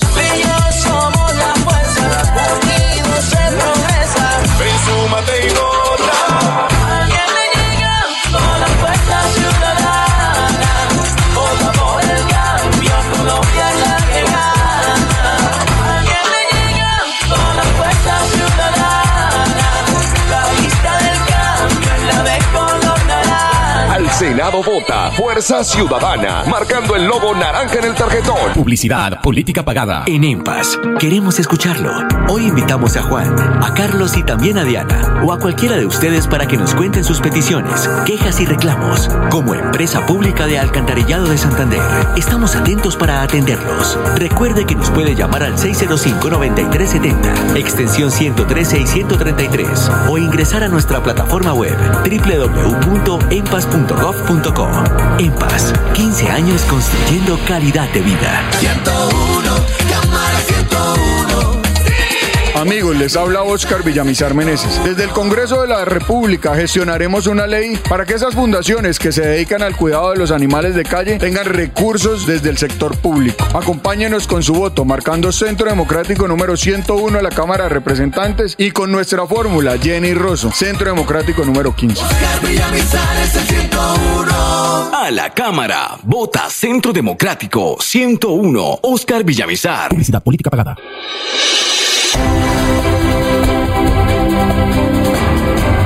Información y análisis.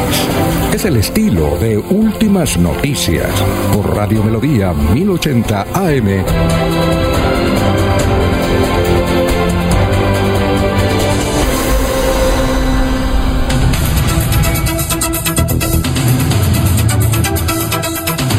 Bueno, doctor Diego Fran Ariza, candidato a la Cámara de Representantes. Gracias por estar con nosotros aquí. Habíamos hecho varios intentos de traerlo, pero sus ocupaciones, usted generalmente viajan es a esta hora en los pueblos, ¿no?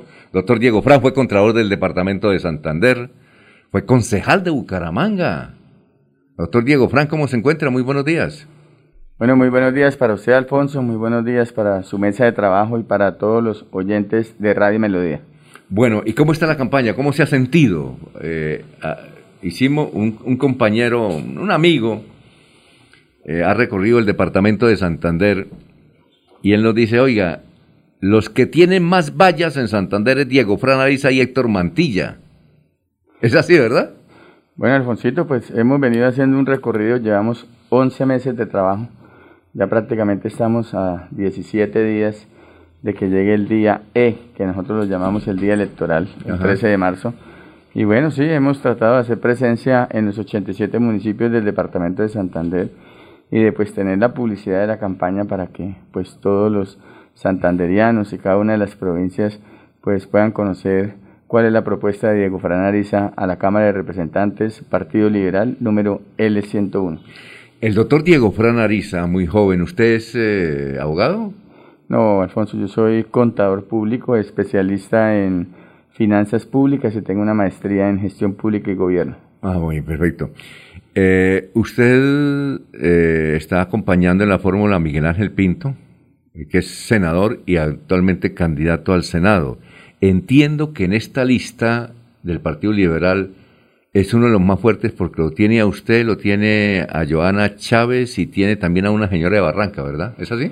Sí, efectivamente, eh, senador Miguel Ángel Pinto, pues es la fórmula mía al, al, al Senado de la República. Él está también, lógicamente, en el Partido Liberal y lleva el número 3.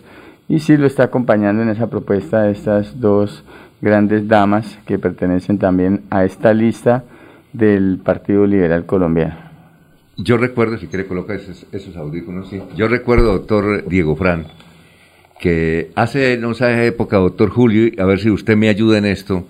Yo recuerdo que cuando había varios candidatos, por ejemplo, a la Cámara de un mismo sector, se dividían el departamento, ¿no, doctor Julio? ¿Es cierto? Decía, bueno, eh, a usted le va a votar la provincia de Vélez, a usted le va a votar la provincia de Soto. Eh, eso se estilaba antes, ¿no, doctor Julio? Sí, era parte de la, de la mecánica repartir, respetarse los feudos ¿no? electorales. Eso, eso se estilaba bajo las antiguas fórmulas electorales. Pero permítame saludar a Diego Fran, un cordial abrazo. Fue su- su- Gracias, amigo Julio. Un cordial saludo también para usted. Muy amable. Los dos fueron contralores, ¿no? Sí, señor. Sí, en, en épocas distintas, por supuesto. Bueno, y, y- y, doctor Julio, ¿y en eso, y se respetaba eso o no? Sí, eso O- era, eso era sagrado, Alfonso. Eso era sagrado, ¿no?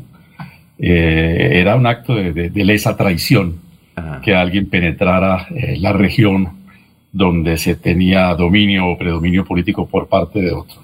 ¿Y aquí están haciendo eso, doctor Diego Fran, aquí con ustedes o no?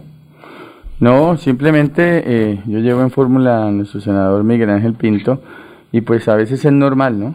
Que en algún municipio pues se tome la decisión por parte de, de los líderes o por parte de la persona que quiera eh, tener una candidatura diferente en Cámara, pero a hoy somos fórmula con el senador Miguel Ángel Pinto. Es decir, eso ya, cam- eso ya cambió, eso ya no se Sí, estila como Sí, antes. efectivamente, uno tiene que recorrer ya en los 87 municipios del departamento de Santander. Y posteriormente a que uno sea elegido, eh, Alfonso, pues también tiene que tener un criterio muy claro. Después de la elección uno se convierte en el representante de todos los santanderianos, como cuando a veces en una candidatura a una alcaldía, pues se vota de pronto por un candidato, pero los otros no votaron por él. El alcalde tiene que ser ya el alcalde de todo el municipio, no puede ser el alcalde de un segmento ni de un sector. Es decir, usted puede hacer una reunión en Barranca y la señora que está allá de no le puede, no le puede poner brava, ¿no? No, y efectivamente lo hemos hecho. Precisamente hoy, pues, hacia las 12 del mediodía partimos hacia Barranca Bermeja a Mm. seguir, pues, eh, presentándole a los, a los, a los barranqueños, pues, nuestra propuesta también en la Cámara de Representantes, independientemente que eh, nuestra candidata tenga un compromiso también adquirido con el senador Miguel Ángel Pinto. Yo pienso que eso, eso ya, ya no existe, Alfonso. Este es un tema de que cada uno pues presenta su propuesta, todos los santanderianos y cada quien toma su propia decisión. Gracias a Dios en este país aún hay una muy buena democracia. Eh, doctor Diego, eh, sa- sabemos que usted lleva muchas propuestas al, al Congreso, pero generalmente usted, porque me dicen que usted es el que está mejor en la lista, eso nos dicen, ¿no? que está mejor en la lista, eh, eh, que usted eh, va a llevar muchas propuestas, pero una, necesitamos una, no más para después debatirlas. Pues Alfonso, la tenemos así de sencilla y de clara. Queremos que Santander, y vamos a trabajar porque Santander se convierta en el corazón logístico de Colombia. Yo pienso que realmente lo tenemos todo para que Santander sea ese corazón logístico por su ubicación geográfica. Y cuando muchos de los oyentes se preguntarán qué quiere decir Diego Fran Ariza con esta propuesta, es que necesitamos, primero, tenemos toda una despensa agrícola en el departamento y podemos de brindarle a todo el país esta misma despensa agrícola, pero para que nos convertamos en ese corazón logístico necesitamos tener una mayor conectividad. Lamentablemente en el departamento hoy tenemos un atraso en la malla vial en esos 1.211 kilómetros de vías primarias que aún un 18% están sin pavimentar. Esas vías secundarias que son alrededor de 2.500 kilómetros, el 60% no está pavimentado y de esos 6.500 aproximadamente de vías terciarias, pues solamente el 2 está pavimentado y pues en su mayoría está en muy mal estado. Al querer pretender que eh, Santander se convierta en ese corazón logístico del país, es decirle también al gobierno nacional que necesitamos mayor inversión para la infraestructura vial. Eh, eh, de usted está, eh, precisamente, doctor Diego, nosotros aquí hemos debatido eso.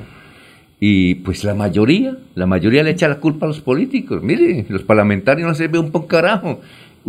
¿Usted qué, qué opina de esa crítica que le hace a la clase parlamentaria de hace años, de la actual, que, que no hace nada?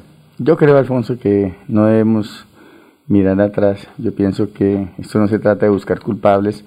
Yo hoy he venido a contarle que, eh, como buen santanderiano, vengo a decirle a los más de 60 candidatos a la Cámara de Representantes de que firmemos un pacto de honor, independientemente de los partidos políticos, de nuestras ideologías, de la religión, del color, de lo que sea, firmemos un pacto de honor para que trabajemos unidos, trabajemos unidos para poder sacar adelante eh, esa propuesta de ese atraso que tenemos en la infraestructura vial del departamento de Santander. Esto no nos va a permitir seguir siendo competitivos. Usted sabe, Santander es la cuarta economía del país.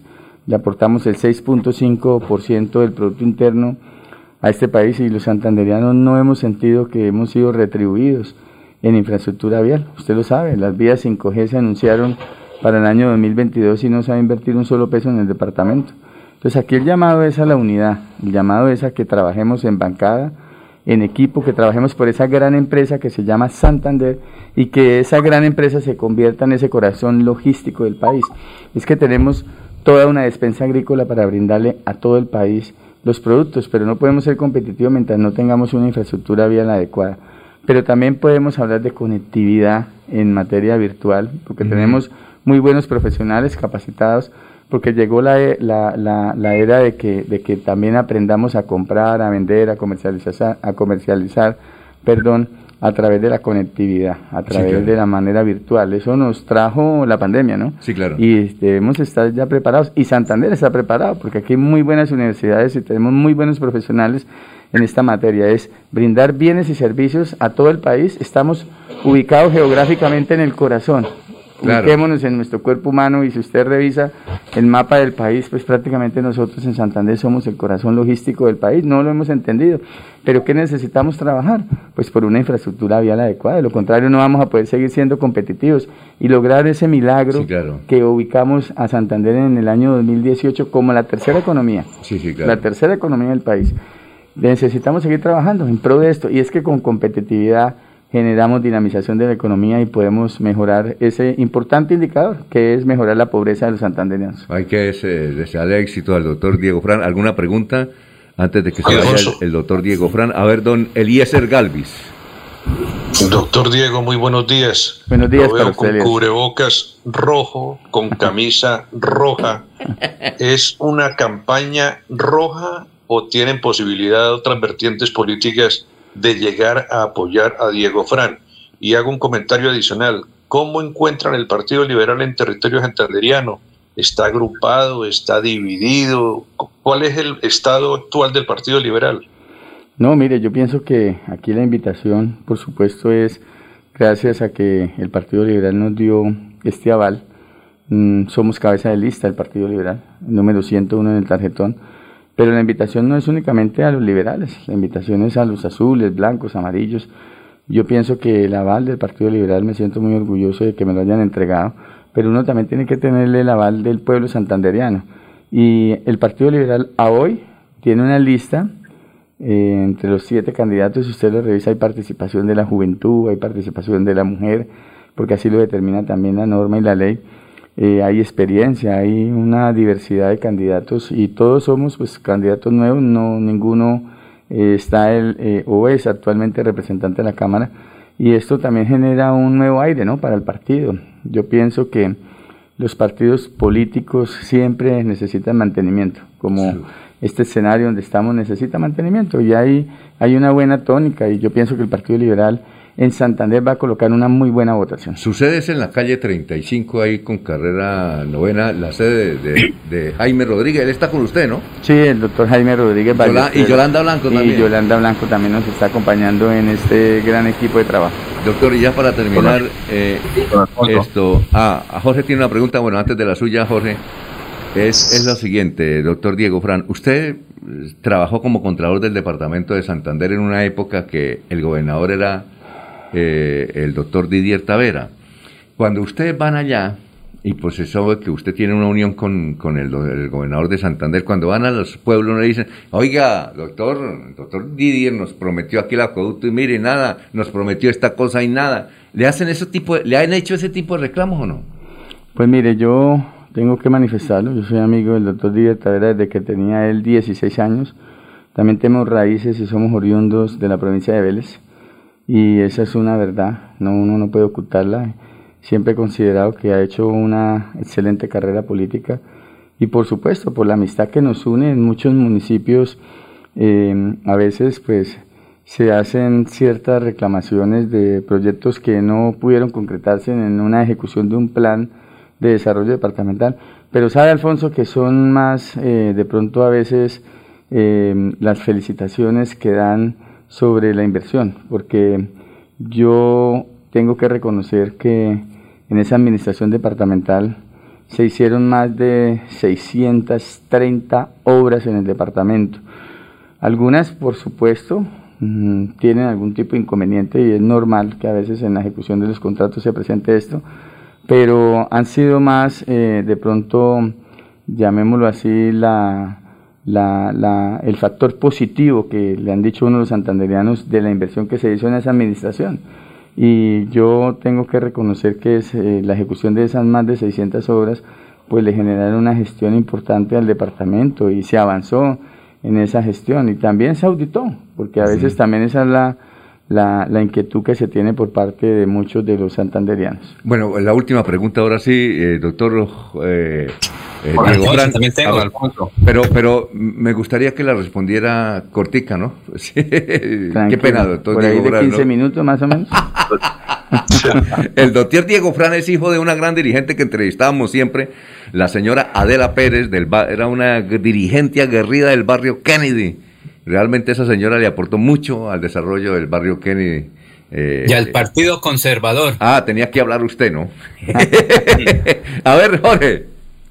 Don Alfonso, con los buenos días para Diego Fran Ariza. Eh, le comento que acá en Puerto Wilches, eh, dentro de la lista del Partido Liberal a la Cámara, es el único candidato que figura dentro de la, de la estrategia publicitaria de las diferentes campañas. Incluso la, la sede del Partido Liberal de acá en Puerto Wilches está completamente tomada por publicidad de Diego Fran Ariza y Miguel Ángel Pinto. Sin duda será una de las más altas votaciones que obtendrán. La pregunta es, en este momento del Partido Liberal, ¿qué opinión le merecen esos líderes que se hicieron dentro del partido, crecieron dentro del partido, se obtuvieron eh, honores dentro del Partido Liberal y que en esta oportunidad no lo están acompañando precisamente por ir a buscar huestes en- en otras toldas? Me refiero exactamente al representante Edgar, Edgar Gómez, quien hoy impulsa lista en otro partido, pese a, a tener la, la dignidad de- de- del Partido Liberal como congresista. Eh, ¿Qué opinión le merecen esos liberales que están por fuera del, del redil? Pues la verdad, mi querido amigo, pues eh, yo pienso que el doctor Edgar Gómez, eh, pues a hoy ha generado una buena gestión en el departamento. El representante Edgar Gómez, eh, pues tiene, pues ya lógicamente una vocación. Gracias a Dios la, la, democracia de este país nos permite, pues a veces tomar algún tipo de decisiones. Yo no conozco, la verdad, qué posición tiene nuestro representante Edgar Gómez, no la conozco, sería decir mentiras, pero yo pienso que el liderazgo que ha ejercido el Partido Liberal en Santander es, es una vocación de, de toda la vida, por eso tomé la decisión de aspirar en el Partido Liberal. Y muchos líderes a hoy pues tienen eh, otras ideologías o, o han cambiado ideologías, pero bueno, eso es respetable, ¿no? Yo pienso que la democracia de este país, mire, algún, eh, ahorita me preguntaban, mi mamá estuvo en algún momento en unos orígenes conservadores, mi mamá inició con unos orígenes conservadores, pero mi padre es liberal, mi, pa- mi padre es de la provincia de Vélez, es inclusive un líder innato del departamento, porque siempre ha estado, sin ser político, porque nunca lo ha sido, pero ha sido un líder, ha sido un domador de caballos reconocido en el departamento de Santander. ¿Y en es Colombia? que- claro, y en ¿Todavía está en Colombia. los llanos o no? Total, no, él está viviendo ahorita pues problemas de salud, estuvo en Vélez un tiempo, pero, Vaya. pero está en el municipio de Fusagasugá por problemas de salud, lastimosamente pues le dio una trombosis y está en este estado de salud, pero ya en recuperación. Entonces, a veces pues las raíces, mis raíces eh, por parte de mi padre son raíces netamente liberales de la provincia de Vélez. A ver, eh, de- don Laurencio, para finalizar. Eh, Diego Ariza Pérez, se dice que Miguel Ángel a usted lo está dejando solo. Lo mismo ocurre con Jaime Durán, con Álvaro Rueda. Dice que porque todos van a votar es por una mujer, Joana Chávez, y que ese sería el palo que les va a ocasionar algunas dificultades a usted. Joana Chávez, ¿qué hay de cierto en eso? No, mire, yo tomé una decisión hace aproximadamente cuatro meses, inclusive antes de inscribir mi candidatura a la Cámara de Representantes. Y Diego Fran Ariza, si tiene algo que lo caracteriza, es que es un hombre de palabra, un hombre serio. A hoy, mi candidato al Senado de la República es el senador Miguel Ángel Pinto y seguirá siendo mi candidato hasta el 13 de marzo. Y el día que, si Dios me lo permite, el pueblo santanderiano también lo hace, a partir del 20 de julio trabajaré de la mano del senador Miguel Ángel Pinto, porque tiene la experiencia, ha estado en la Cámara de Representantes, ha sido presidente de la Comisión Primera del Senado de la República y trabajaré de la mano para que podamos tener una mayor inversión en el departamento, para que podamos presentar unas iniciativas legislativas que mejoren la calidad de vida de los colombianos y por supuesto de los santanderianos, pero no- nos necesitamos como equipo tanto en Cámara como en Senado. Y seguiremos trabajando para poder lograr que Santander se convierta en ese corazón logístico del país, generemos una mayor competitividad, una mayor dinamización de la economía y superemos los indicadores de pobreza en este departamento. 101 en el tarjetón Partido Liberal Diego Fran Ariza. Gracias por haber estado aquí con nosotros en Radio Melodía. Gracias a usted, Alfonso, gracias a ese excelente equipo de trabajo y mesa de trabajo que usted tiene todos los días aquí en Radio Melodía y darles un cordial saludo de verdad a todos los oyentes, a todos los santanderianos, pedirles que le den la oportunidad a Diego Fran Ariza, que va por primera vez a la Cámara de Representantes, que tiene experiencia, que tiene una hoja de vida adecuada, que conozco el departamento de Santander y que usted lo acaba de manifestar. Quiero trabajar al 101 por Santander. Estoy en el Partido Liberal, soy cabeza de lista del Partido Liberal y mi número en el tarjetón es el número 101, Partido Liberal L101. Está bueno para publicidad. Trabajaré el 101%. Son las 6 y 38.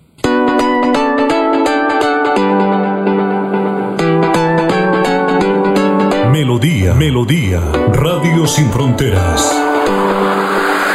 Escúchenos en cualquier lugar del mundo. Melodíaenlínea.com es nuestra página web. Melodíaenlínea.com, señal para todo el mundo. Señal para todo el mundo. Radio sin límites, Radio sin fronteras. Radio Melodía, la que manda en sintonía. Héctor Mantilla, autor intelectual que se acabara la vagabundería de las fotomultas en Florida Blanca y Colombia. Por eso, el próximo 13 de marzo vote Cámara C107 Partido Conservador Héctor Mantilla. C107. Publicidad, política pagada. Cada día trabajamos para estar cerca de ti. Te brindamos soluciones para un mejor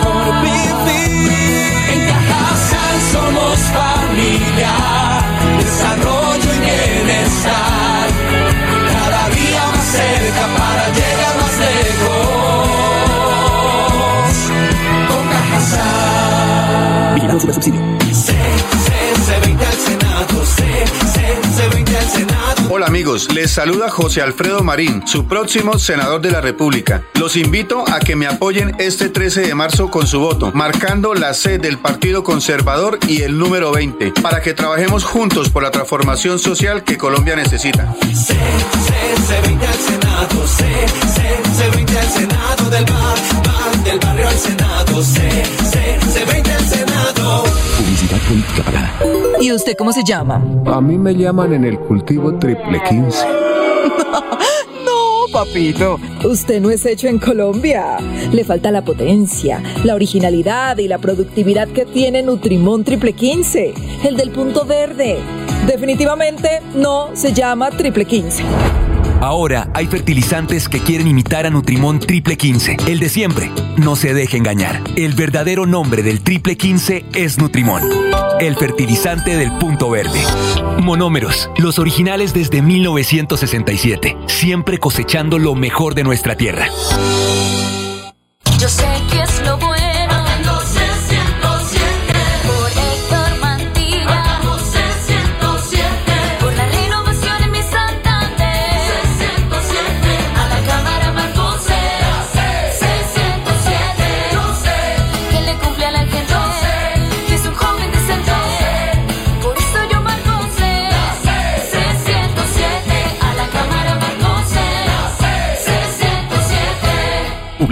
Política pagada.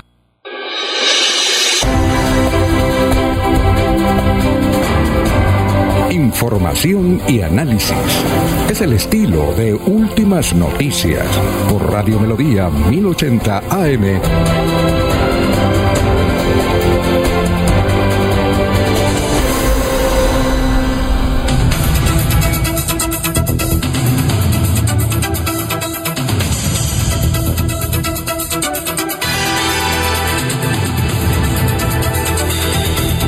Bueno, vamos a comunicarnos en un instante con el eh, director de pensiones para el departamento de Santander, William Portilla Velosa, que tiene muy buenos anuncios, sobre todo para aquellos, eh, ustedes, por ejemplo, Laurencio, Jorge, eh, Eliezer ya está pensionado, ¿no? ¿Ya? Sí, señor. Si tiene algún reclamo, eh, aproveche una vez. Doctor Julio, Pues a ya. ver si me ¿Ah? si recupero la mesada 14 y me aumentan la pensión. Oiga, ¿sabe, oiga, ¿sabe quién nos qui- o, o quitó esa mesada 14?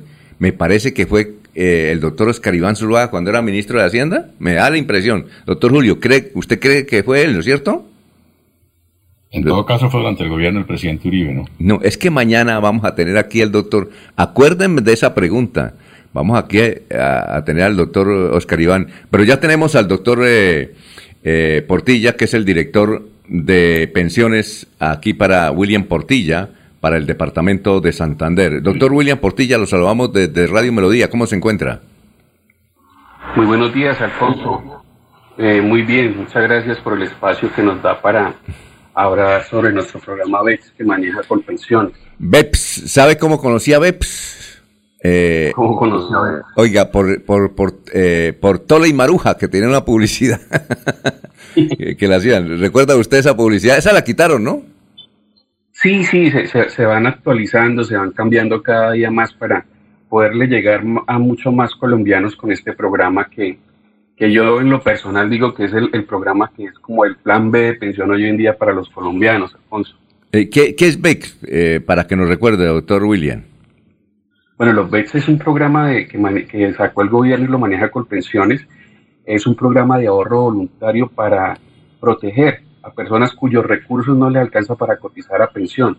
Son para aquellas personas que ganan menos de un salario mínimo para colombianos mayores de, de 18 años que estén en el régimen contributivo o beneficiarios de, perdón, que estén en el régimen beneficiario de salud. Que, que, que lleven, por ejemplo, cuánta, cuántas semanas pagadas en pensión tienen derecho. No, este programa, eh, bueno, ahí hay, ahí hay unas, a- a- este programa es muy flexible. Este programa es para, para como, como lo decía Alfonso, para personas eh, que ganen menos de un salario Es decir, mínimo. los que están en Sirven, Puede ser, pero es que no todos los que están en Sitben ganamos menos, ganan menos de un salario mínimo. O sea, son para personas, por lo menos, las personas que, pues sí, Sitben 1 y 2 y 3, que son los- la- las personas que, que, que no, no ganan un salario mínimo y pueden vincularse a este programa. Ah, ya. Y, y si quieren vincularse, ¿qué deben hacer? Para vincularse es muy sencillo. Eh, la vinculación la pueden hacer en, en nuestros puntos de atención o en nuestra página www.colpensiones.gov.co y se vinculan a- a- al programa de beneficios económicos periódicos y aprovechar lo que el gobierno les da. Eh, esto es sobre todo para la- las personas que están en la informalidad o que ganan menos de, de un salario mínimo siempre eh, que puedan ahorrar lo que puedan. En este programa se ahorra desde 5 mil pesos hasta 1.390.000 pesos este año. ¿Cuándo ahorran? Que es la pregunta que siempre nos, nos dicen, Alfonso, ¿cómo eh, tiene que ser eh, mensualmente un monto eh, para, para ahorrar? No, simplemente es cuando tengan ese dinero que, que, es que estamos pensando en la vejez. Yo siempre digo que hoy en día eh, en nuestra familia siempre están nuestros tíos, nuestros primos, inclusive nuestros, padres que trabajaron toda la vida en la informalidad y nunca pensaron en que si íbamos a llegar a viejitos y no ahorramos para este día. Entonces, aquí es ahorrar para tener una vejez digna. Es decir, u- u- u- eh, uno puede, la, puede ahorrar millón trescientos mil mensuales. Millón trescientos noventa Al año. no, Al año. al año. Ah, al año, al año, al año. Sí. De ahí no puede pasar. No, de ahí no podemos pasar. Ah, ya. Y- Pues, no, no, no. Y, y cuando uno ahorra millón trescientos al año, eh, tiene derecho a una pensión de, de cuánto más o menos. No, aquí, aquí es, aquí es como, como, como ahorrar hasta la edad de pensión, ¿no? Mujeres hoy en día 57 años, Sí. hombres a los 62. Por eso. Eh, para, para cuando ya tenemos esta edad, ahí es cuando nos acercamos a, a Colpensiones y bueno, empezamos a preguntar, bueno, tengo ahorrados, eh, qué sé yo, alcancé a ahorrar desde mis 35 años, 40 años, que dije, uy, no, me voy a empezar a ahorrar porque si no, ¿qué hago en mi vejez? Eh, alcancé a ahorrar, qué sé yo, 35 millones, 40 millones, sí, ahí nosotros le decimos, bueno, eh, según lo que usted ahorró, tiene, aquí no, aquí no lo hablamos como pensión, sino tiene una anualidad vitalicia. Y ahí le decimos cuánto va, cuánto va a, a obtener su anualidad vitalicia. Ah, anualidad dice usted, no mensualidad. No, anualidad vitalicia. Eh, este programa, después de que, de, que, de que tenemos los 57 años, después de que ahorramos, ojalá y ahorremos bastantico, porque según Sí, lo claro. que ahorremos vamos a obtener nuestra anualidad.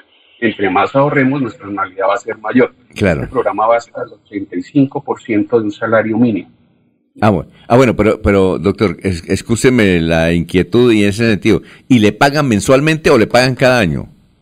Cada dos meses. Cada dos meses va a obtener, des- cuando ya está recibiendo empieza a recibir cada dos meses su anualidad vitalicia. El 85% del salario mínimo, estamos hablando, ¿cómo? 85. Máximo el 85. Máximo Se logra en 85. este. Por eso, 85% del salario mínimo, estamos hablando, a por ejemplo, si fuera hoy, eh, unos 800 mil pesos más o menos. Más o menos, sí. Ah, bueno, eh, entonces cada dos meses le entregan a uno millón seiscientos. ¿Sí? ¿Al otro? Sí. ¿Sí? Más Sí, o menos. Sí, sí, más o menos 1.600 le entregarían cada dos meses. Doctor, ¿y qué es eso de piso de protección social? Ah, bueno, antes de hablar del piso de protección social, quiero decirle que, este programa tiene unos beneficios. Unos beneficios que, que el gobierno les da en el programa de beneficios económicos periódicos, que es el subsidio del 20%. Esto es para incentivar el ahorro. ¿Qué quiere decir con esto, Alfonso? Que si una persona ahorra en el transcurso del año eh, 100 mil pesos, pues el gobierno le va a consignar en su cuenta de ahorro individual 20 mil. Si ahorran un millón, pues le irán a consignar en su cuenta de ahorro individual 200 mil pesos. ¿sí? Esto es como un subsidio para que eh, es uno de los, de los beneficios que tiene el programa para que la incentivar el ahorro a la gente. También tiene unos seguros que los puede, la gente los, los, consigue, los puede ganar totalmente gratis. ¿Qué quiere decir? Que si ahorra mínimo en el año 200 mil pesos o hace seis consignaciones, va a tener un seguro de vida gratis el siguiente año. Este es otro beneficio que, que tiene este programa. Eh, otro, otro es que no tiene ningún costo eh, eh, la apertura de estas cuentas ni nada, todo lo asume el gobierno. Y otra cosa muy importante en el programa de beneficios económicos periódicos tradicional es que también por cada 10 mil pesos que la gente ahorre, el ciudadano ahorre, el ciudadano que está vinculado en este programa, va a obtener un número interno para participar en, en un bono de vivienda. Mire lo, lo- bonito que es este programa, que tiene varios eh, beneficios, incentivos para que la gente ahorre. En el año antepasado se ganó ya este, este bono de vivienda en la, la señora Clementina, taxista de profesión. Y el año pasado ya se lo ganó la señora Ofelia. Ganó, el año antepasado el bono era de 102 millones, ya fue entregada a la casa, todo estuvo muy bonito, le cambiamos la vida a uno de nuestros ahorradores eh, del programa BEX. Y el año pasado se lo ganó eh, la señora Ofelia, también que es una señora que gana menos de un salario mínimo, es jornalera, ha trabajado en, en, en Lebrija, en Girón, hoy en día está eh, trabajando en, en- la parte de Onzaga, si no estoy mal, eh, como eh, asistiendo a un cultivo de cebolla. Y ya estamos haciendo los trámites para que ella tenga ya su vivienda propia también. Ella se ganó un bono de 108 millones que fue rifado en enero. Entonces, estos son los beneficios que tiene este programa BEX tradicional. Ah, bueno, perfecto. ¿Alguna inquietud de nuestros compañeros? ¿Algún reclamo? Alfonso. A ver, usted, don Laurencio. Eh, señor, eh, pero por ejemplo un campesino neto que no tiene sino para comprar los abonos o los insumos para producir y lo único que espera es tener buena cosecha para la pensión, ¿cómo se podría beneficiar con estos proyectos? Eh, eh, buena pregunta, Laurencio. Mire que este programa, eh, cuando nosotros hoy en día trabajamos de la mano con los cafeteros, con los cacaoteros, y llegamos hasta, hasta, hasta la vereda a darles el, eh, lo que es el programa, para que hacer la sensibilización del programa, porque pues en, en nuestro campo es donde se ve cuando uno va que, que hay mucha, mucho adulto mayor desprotegido, bueno, en, en el campo y también en ciudad. Eh, eh, es decirles, venga, ahorren, cuando por lo menos una cosecha que los cafeteros, por poner el ejemplo, ellos eh, empiezan a hacer su recolección en eh, octubre, noviembre, diciembre, eh, es, es- en ese entonces ya tenemos cafeteros, señores cafeteros que conocen el programa y dicen, ahorran en esos tres meses, cuatro meses, el millón trescientos noventa, ¿sí?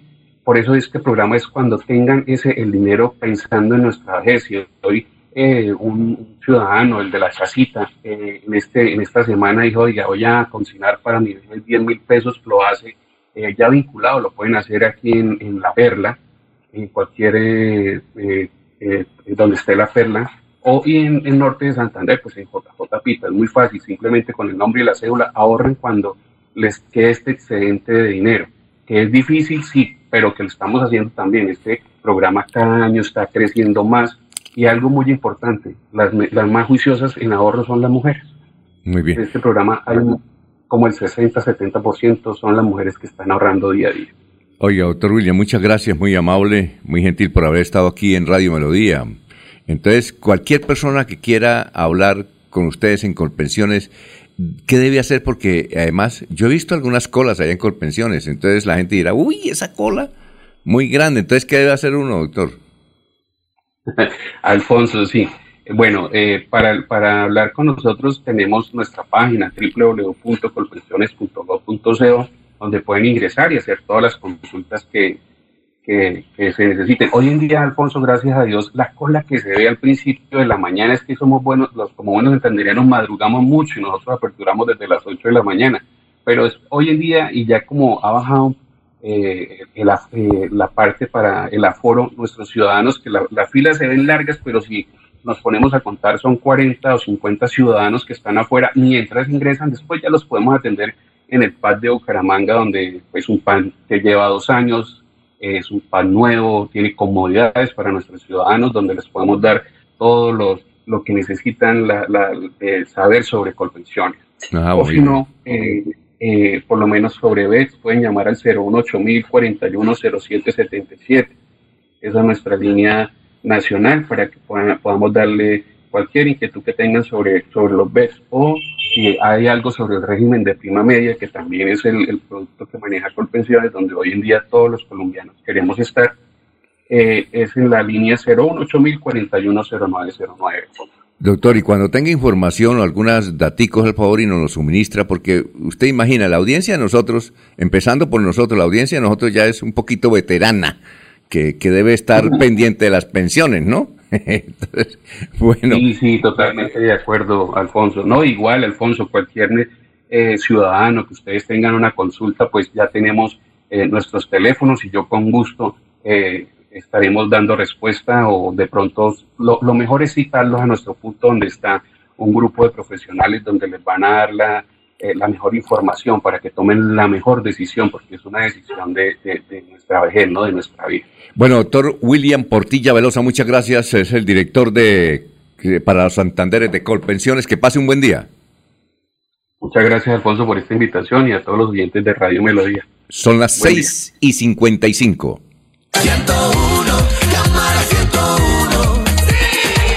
Amigos, les habla Oscar Villamizar Meneses. Qué grato fue gestionar centros digitales, computadores e infraestructura educativa para las escuelas rurales de nuestros niños de Santander. Acompáñenme con su voto marcando Centro Democrático número 101 a la Cámara de Representantes y con nuestra fórmula Jenny Rosso, Senado de la República, Centro Democrático 15. Oscar Villamizar es el 101.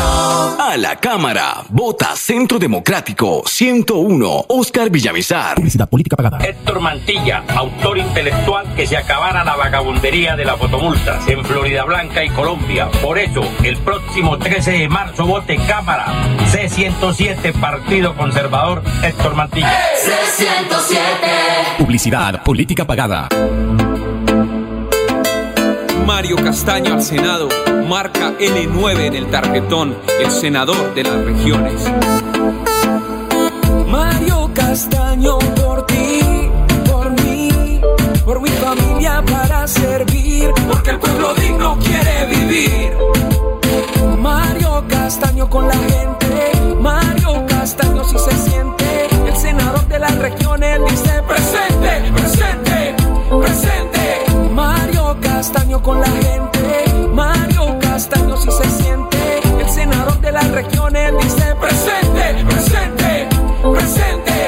Política pagada. Atención. Noticia de última hora. En Paz hace una invitación especial para que cuidemos lo que nos pertenece, el medio ambiente. No arrojes papel, botellas plásticas, tapabocas, toallas higiénicas o cualquier tipo de residuos que obstruyan las tuberías. Haz un manejo consciente de lo que botas y dónde lo botas. Sé parte de la solución y sigamos construyendo calidad de vida juntos. En paz.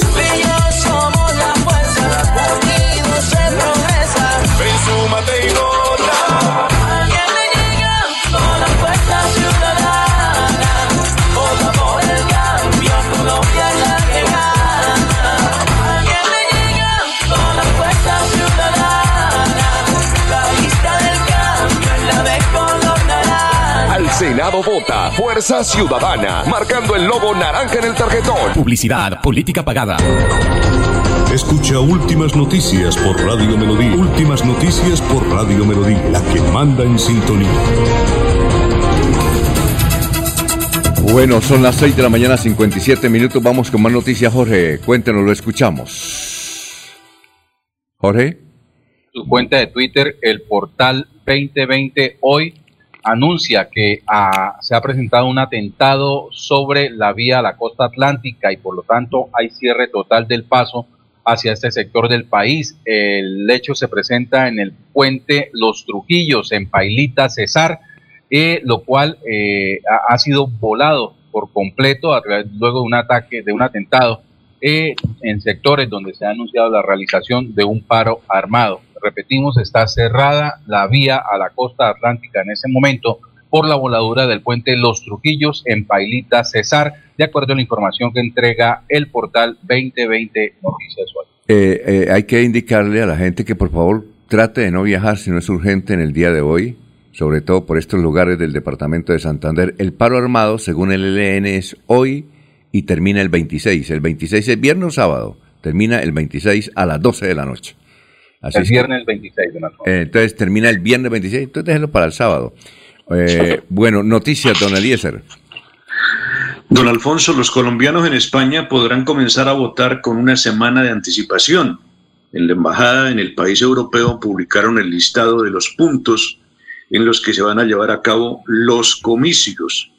Comenzó entonces la cuenta regresiva para que los colombianos elijan a sus nuevos representantes en el Senado y en la Cámara, así como para que escojan el nuevo presidente que en los siguientes cuatro años tendrá a su cargo el destino del país. Entonces ya se ha habilitado esta posibilidad una semana antes. Eh, se citan ciudades como Madrid, Barcelona, Bilbao, Sevilla, Valencia, Las Palmas del Gran Canaria y, las, y Palma de Mallorca como lugares con eh, los sitios específicos donde una semana antes la gente en España comenzará a votar como colombiano por los candidatos a Senado y Cámara en el país. Doctora Avellaneda, ¿será esto un laboratorio? Porque yo creo que ya estamos, estamos eh, eh, como retrasados en este tema, que la gente pueda comenzar a votar antes. Eh, en países desarrollados como en los Estados Unidos, la gente vota hasta por correo y lo hace, creo que ocho días o, o más tiempo antesala a la elección, al día central de las elecciones. Eliezer, pero no es la primera vez que ello acontece, ¿no? Ya en elecciones pasadas, los colombianos residentes en el exterior comienzan a sufragar días antes del- de la fecha en que se realizan las elecciones en Colombia, ¿no?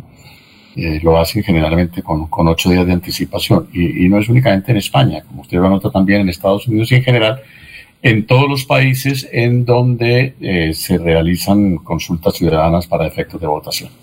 Bueno, vamos Sí, a... Pero yo creo que ya en el país, en la parte, en el país, creo que, doctora Avellaneda, estamos como retrasados en este aspecto, que Colombia, la gente pueda votar antes a través de, otra, de otros sistemas, ¿no?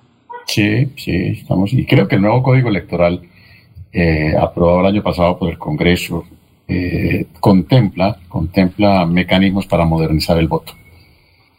Muy bien, eh, antes de ir a unos mensajes, mire lo que dice Noticias RCN, que es un noticiero me parece serio. Dice que María Fernanda Cabal puede ser fórmula de pres- presidencial de Alex Chark. Rodrigo Lara será jefe de debate de Alejandro Gaviria. Ernesto Macías y su apoyo a Pico Gutiérrez, que Ernesto Macías apoyará a Pico Gutiérrez. Y revela eh, que Ingrid Betancourt va a tener como fórmula vicepresidencial al cerebro de la operación Jaque en Caquetá, pero no da el nombre. Así es que parece curioso, ¿no? Pero lo, cito porque es una información que da eh, Noticias RCN. Bueno, vamos a una pausa, son las 7 de la mañana, dos minutos, estamos en Radio Melodía. Aquí Bucaramanga, la bella capital de Santander. Transmite Radio Melodía, Estación Colombiana, HJMH, 1080 kilociclos, 10.000 vatios de potencia en antena, para todo el oriente colombiano. Cadena Melodía, la radio líder de Colombia. Mantilla, autor intelectual que se acabara la vagabundería de las fotomultas en Florida Blanca y Colombia. Por eso, el próximo 13 de marzo vote Cámara C107 Partido Conservador Héctor Mantilla. C107. Publicidad, política pagada. Nuevamente estará en Bucaramanga atendiendo a sus pacientes el doctor Ricardo González de la Unidad Médica Biológica este sábado 5 y domingo 6 de marzo. Si está enfermo, es hora de agendar su cita médica llamando al 313-392-2623. Tratamientos con medicamentos naturales. Recuerde, este sábado 5 y domingo 6 de marzo estará en Bucaramanga el doctor Ricardo González. Agende su cita médica sin costo al 313-392-2623. 313-392-2623. Aquí están las últimas noticias. Las noticias de la hora. Mucho gusto. Soy Florentino Mesa. Desde el Centro de Producción Internacional de UCI Noticias, esta es la vuelta al mundo en 120 segundos. El enfrentamiento entre Rusia y Occidente en torno a Ucrania se intensificó drásticamente, ya que los legisladores rusos autorizaron al presidente Vladimir Putin el uso de la fuerza militar fuera del país, y Estados Unidos y Europa respondieron con nuevas sanciones contra oligarcas y bancos rusos. La farmacéutica Adium Pharma, con base en Uruguay y cuatro plantas de producción en la región, acordó con Moderna para colaborar en la distribución y comercialización de la vacuna Spikevax contra la COVID-19 en Latinoamérica. La Corte Suprema de Estados Unidos rechazó definitivamente las peticiones de Donald Trump para mantener ocultos documentos vinculados al asalto al Capitolio del 6 de enero del 2021, un episodio que está siendo investigado por un comité de la Cámara de Representantes. El secretario de Estado de Estados Unidos, Anthony Blinken, pidió más protección para los periodistas mexicanos ante los repetidos asesinatos de profesionales de medios de comunicación registrados en México en las últimas semanas. Migrantes africanos y haitianos se enfrentaron con elementos de la Guardia Nacional Mexicana que resguardaban las oficinas de regularización migratoria del Instituto Nacional de Migración en Tapachula, en el sureste de México. La misión de observación de la Unión Europea a las elecciones de noviembre en Venezuela presentó un paquete de 23 recomendaciones para mejorar el proceso electoral en ese país caribeño. La explosión de un depósito de dinamita en una mina de oro en el suroeste de Burkina Faso dejó un balance de 63 muertos, según un fiscal regional que también anunció el arresto de una persona. Las emisiones de gas metano generadas por el sector energético, sobre todo por la explotación de combustibles fósiles, son un 70% superiores a las declaradas por los países, dijo la Agencia Internacional de la Energía, que pide acabar con ese despilfarro por razones ecológicas y económicas. Los incendios forestales debido al cambio climático y mal uso del suelo calcinarán gran parte del mundo en las próximas décadas, con picos de contaminación y otros problemas que los gobiernos están poco preparados para enfrentar, según un reporte de Naciones Unidas publicado hoy. Esta fue la vuelta al mundo en 120 segundos. Escúchenos en la página web www.melodiaenlinea.com. Bueno, son las 7 de la mañana, 5 minutos. Tenemos 62 mensajes que no hemos leído eh, a usted. Pero bueno, es que Laurencio tiene una, una intervención de última hora del señor gobernador eh, Mauricio Aguilar eh, sobre el paro armado. A ver, don Laurencio, lo escuchamos. Laurencio, el satélite. Alfonso, ¿Sí? es que el gobernador ha dicho que hay tranquilidad en el departamento de Santander frente a la situación que está viviendo el país por las amenazas de grupos al margen de ley. Pues aquí está el gobernador Mauricio Aguilar Hurtado. Hay que reiterar de que en el momento, en el departamento de Santander, se ratifica, se reitera tranquilidad en todo y cada uno de los territorios los 87 municipios. Desde luego no estamos bajando la guardia frente a posibles amenazas o posibles hechos que eh, desestabilicen la tranquilidad de, nuestro departamento. Se están tomando acciones de inteligencia y contrainteligencia frente a algún posible atentado, frente a alguna posible amenaza, frente al plan Pistola que ha venido anunciando el ELN, pero nuestra fuerza está comprometida a lo largo y ancho de nuestro territorio para defender, cuidar y proteger eh, cada uno de, nuestros, de nuestras vidas, de nuestros ciudadanos y sobre todo de nuestros territorios. No podemos descartar que, alrededor del departamento de Santander eh, hay zonas vulneradas eh, precisamente por este grupo al margen de la ley, sur de Bolívar, sur de Cesar, eh, norte de Santander, desafortunadamente en el Catatumbo,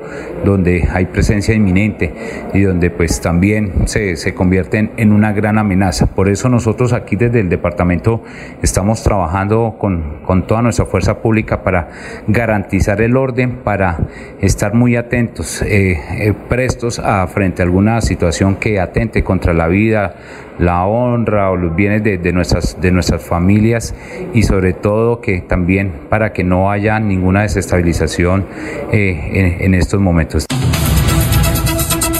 Bueno, son las 7 de la mañana, 8 minutos, 7, 8 minutos. Está cumpliendo años, nos dice don Gustavo Pinilla, el Ruchi Rojas. Oye, no lo saludamos esta mañana. Gran Ruchi, nuestro saludo de cumpleaños. Lo estamos copiando, Ruchi. Ojalá que le lleguen, ¿cómo es que dice él? Muchos chivitos hoy. Chivitos, chivitos. Estamos leyendo el mismo libro. Tiene unas, unas frases que además el Ruchi Rojas es un gran imitador. Y por aquí un oyente eh, también, es que mm, los oyentes se ponen bravos porque uno no lee los mensajes. Por aquí un oyente me dijo que hace 50 años sucedió algo, pero me borró el mensaje. Bravo, tal vez porque es que aquí con tantos compromisos pues uno no alcanza a leer. Pero felicitaciones al Ruchi Rojas. eh, esto por sus cumpleaños. Entendemos que pasa desde el quinto piso. Ruchi es muy joven muy joven, el vocero de los tenderos. Felicitaciones, Ruchi. Y aquí un oyente, vea, por no leer, dijo, hace 50 años ocurrió algo aquí en la ciudad de Bucaramanga o se inició una empresa, pero me lo borró. Se ponen bravos porque uno lee, no lee tanto, es que son 70, mire, 73 mensajes que no hemos podido leer. Aquí en la página, eh, a ver, en la página hay 50, a ver, ¿cuántos hay?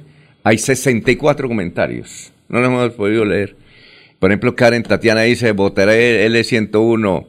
Eh, Ana, eh, Ana Cano, votaré por el 107 es al- del Partido Conservador. Juan Alberto Rodríguez, eh, el paro armado aquí está que arde, nos escribe de Curumarí, mejor no vengan. Bueno, son muchos mensajes.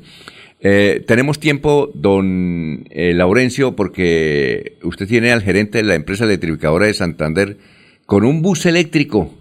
Ojalá que tengamos éxito con ese bus eléctrico y ojalá que haya una gran parte de Metrolínea también con, con electricidad para ahorrar gasolina. Don Laurencio, lo escuchamos.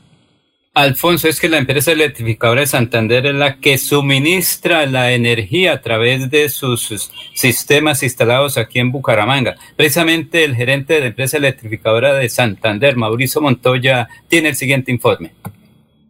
Hacer realidad este primer piloto de bus eléctrico para el sistema Metrolínea, estamos aportando la infraestructura eléctrica de carga, es decir, el cargador eléctrico para que este bus pueda funcionar. Eh, es una inversión cercana a los 125 millones de pesos por parte de esa para esta adecuación eléctrica eh, y por supuesto esperamos que este piloto que está pensado en unos seis meses sea muy exitoso, se pueda demostrar que es una tecnología eh, confiable, adecuada para las necesidades del sistema de transporte masivo de Bucaramanga y que a futuro, por supuesto, estemos pensando en replicarla, en masificar el uso de buses eléctricos que tienen un componente o un beneficio ambiental muy importante, cero eh, emisiones contaminantes a la atmósfera. Ustedes saben que ESA tiene actualmente dos puntos de carga públicos para vehículos eléctricos. Eh, tenemos pensado en este 2022 tener ya disponible el tercer punto de carga en el sur del área metropolitana, en la zona de Cañaveral. Medida que la demanda de vehículos eléctricos continúa aumentando, ESA va a estar siempre eh, dispuesto a seguir instalando nuevos puntos de carga. En el área metropolitana de Bucaramanga ha venido creciendo de manera constante el número de vehículos eléctricos y híbridos. En este momento tenemos registrados en esa 330 vehículos eléctricos e híbridos en el área metropolitana. Vehículos híbridos, es decir, que funcionan con eh, energía eléctrica, pero también eh, con gasolina o con diésel. Dos puntos de carga públicos, uno ubicado en la carrera 21 con calle 45 y el otro en el centro comercial Cacique. Varios puntos de carga eh, privados en instalaciones de esa ya para uso de los vehículos eléctricos de electrificadora de Santander y hemos hecho instalación también de puntos de carga privados para usuarios que compran su vehículo eléctrico y quieren en el edificio donde viven o en la casa donde viven tener su cargador propio. Bueno, eh, Lucho Polanía nos escribe desde la ciudad de Bogotá. Ayer a un periodista que es amigo trataron de matarlo, Julián Martínez, en Bogotá. Él tiene varios escoltas y pese a ello trataron de matarlo. No sabemos qué le pasó, pero se- el periodista se llama Julián F. Martínez. Bueno, gracias, eh, señor Lucho Polanía, que nos escribe desde Bogotá, sector de Chapinero. Noticias a esta hora, don Jorge. Don Jorge, bueno. Eh, Eliezer. Sí, don Alfonso. Ah, Jorge, lo escuchamos. Alfonso, sí. Eh, Leo, finalmente la Autoridad Nacional de Licencias Ambientales pudo escuchar en una audiencia pública en Puerto Wilches a más de 50 personas entre comunidad y autoridades sobre el proyecto piloto de investigación integral eh, CALET 1. Rodrigo Suárez, director de LANDA, explicó que con su equipo evaluarán la información desde todas las aristas para determinar si existe o no viabilidad del primer piloto de fracking en Colombia. Aseguró que en el marco normativo, siguiendo con los plazos, tendrán un tiempo aproximado de seis semanas para dar una respuesta a Ecopetrol. Es decir, que a mediados de abril, la ANLA decidirá si otorga el licenciamiento ambiental para el piloto de fracturamiento hidráulico en el Magdalena Medio Santandereano. Ana Casanova dice, démosle el voto de confianza al L3, al Senado y 101 a la Cámara de Representantes. Caro Barragán, Santander, Corazón Logístico de Colombia, todos 101. Karen Tatiana, Cristian Gómez, gracias por la sintonía. Nos vamos para... la- Ah, don Eliezer, lo escuchamos. Don Alfonso, con esa noticia que entrega Jorge del atentado en Pailitas, pues se confirma que el anuncio del ELN pues es verdadero. Más de 240 mil hombres de la fuerza pública ha desplegado eh, el país para eh, tratar de controlar eh, actos como este que han sucedido en la mañana de hoy. El, el gobierno, a través del ministro de Defensa, el doctor Diego Molano, ha, indicó, ha indicado que se va a garantizar la seguridad en zonas de conflicto con 240 mil hombres de la fuerza pública y que en 14 municipios de la costa pacífica está lista la Armada para vigilar las vías marítimas y fluviales. Entonces, eh, estamos en, en estado de alerta. Esperamos que esto no pase a mayores. Y hay mucha gente, Alfonso, solicitando información sobre el tema de la vacunación en la dosis de refuerzo. Queremos contarle a esos oyentes que nos han preguntado sobre el tema que en el municipio de Florida Blanca se está aplicando la Pfizer en el día de hoy, eh, exactamente en la sede de Florida Blanca de la UIS, a partir de las 8 de la mañana, y en el centro comercial La Florida también a partir de las 8 de la mañana y hasta el mediodía. La gente que quiera aplicarse la dosis de refuerzo y que eh, desea que sea la vacuna de Pfizer, pues hoy la están aplicando en estos lugares de Florida Blanca, don Alfonso. 7-14 minutos estaba Barranca Bermeja ya con don Soel Caballero en el puerto petrolero, es decir, el distrito de Barranca Bermeja. Soel, lo escuchamos. Soel Caballero está en Últimas Noticias de Radio Melodía 1080 AM. Buenos días, Alfonso, para usted, para los compañeros, igualmente para todos los oyentes. Barranca Bermeja está presente en Anato Nacional, la vitrina turística más importante de Colombia, que se realiza en Bogotá del 23 al 25 de febrero, con una muestra y oferta turística, gastronómica, cultural y de inversiones en el stand número 502 de Corferias. Está Barranca Bermeja para mostrarle a Colombia que en el corazón del país existe un distrito diverso, lleno de oportunidades y de puertas abiertas para todos. Por otra parte, el Ministerio de Salud y la Protección Social dio a conocer que este martes 22 de febrero se reportaron 58 personas que lograron sanar satisfactoriamente el COVID-19 en Barranca Bermeja. Se notificaron 23 nuevos casos positivos para COVID-19, 10 mujeres, 13 hombres. Finalmente se registró el fallecimiento de dos mujeres de 63 y 80 años. Las estadísticas actualizadas del COVID en Barranca Bermeja están de la siguiente manera. Casos confirmados 34.169. Ciudadanos totalmente recuperados 32.695. Un total de 438 personas recuperándose en casa o vigilancia médica. 19 ciudadanos hospitalizados, 9 pacientes en unidad de cuidados intensivos UCI, 1.008 personas fallecidas en lo que va corrido la pandemia, casos activos en Barranca Bermeja 466. Noticias con las que amanece el distrito. Continúen compañeros en estudios en últimas noticias de Melodía 1080 AM. Yo.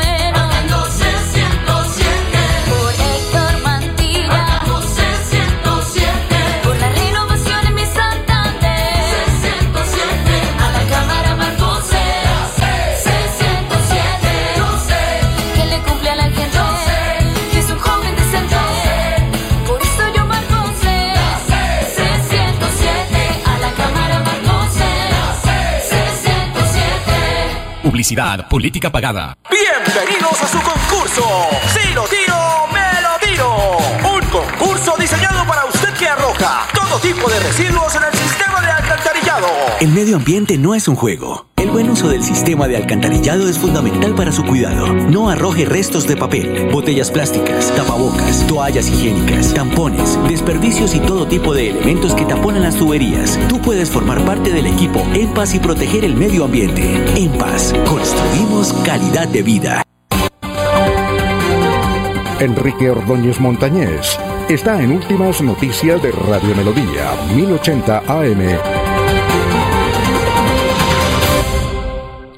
Bueno, profesor Enrique Ordóñez, tenga usted muy, pero muy buenos días. Eh, Norberto Parra, después del partido que perdió el Bucaramanga ante Envigado, me decía un amigo, al Bucaramanga le falta ese entreno.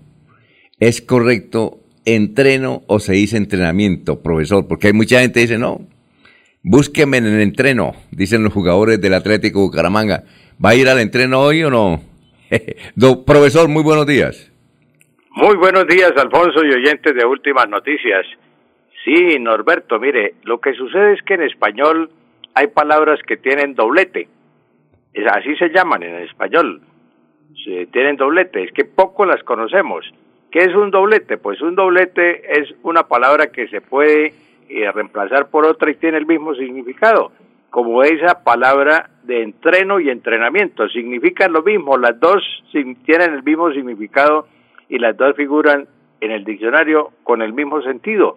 Igual cosa ocurre con adelanto y adelantamiento, que tienen más afín con, con entreno y entrenamiento. Adelanto, adelanto y adelantamiento son iguales a entreno y entrenamiento. Eh, lo que sucede es que la palabra entreno poco se utiliza en Colombia, la utilizan mucho los españoles, los españoles y los argentinos. Los españoles, por ejemplo, hablan de el preentreno, estoy en preentreno. Y en Argentina también se habla del, del entreno, tenemos hoy entreno, en un, en, un, en un entreno me lesioné, en el entreno me lesioné. Y así los comentaristas pues utilizan la palabra entreno y poco la palabra entrenamiento.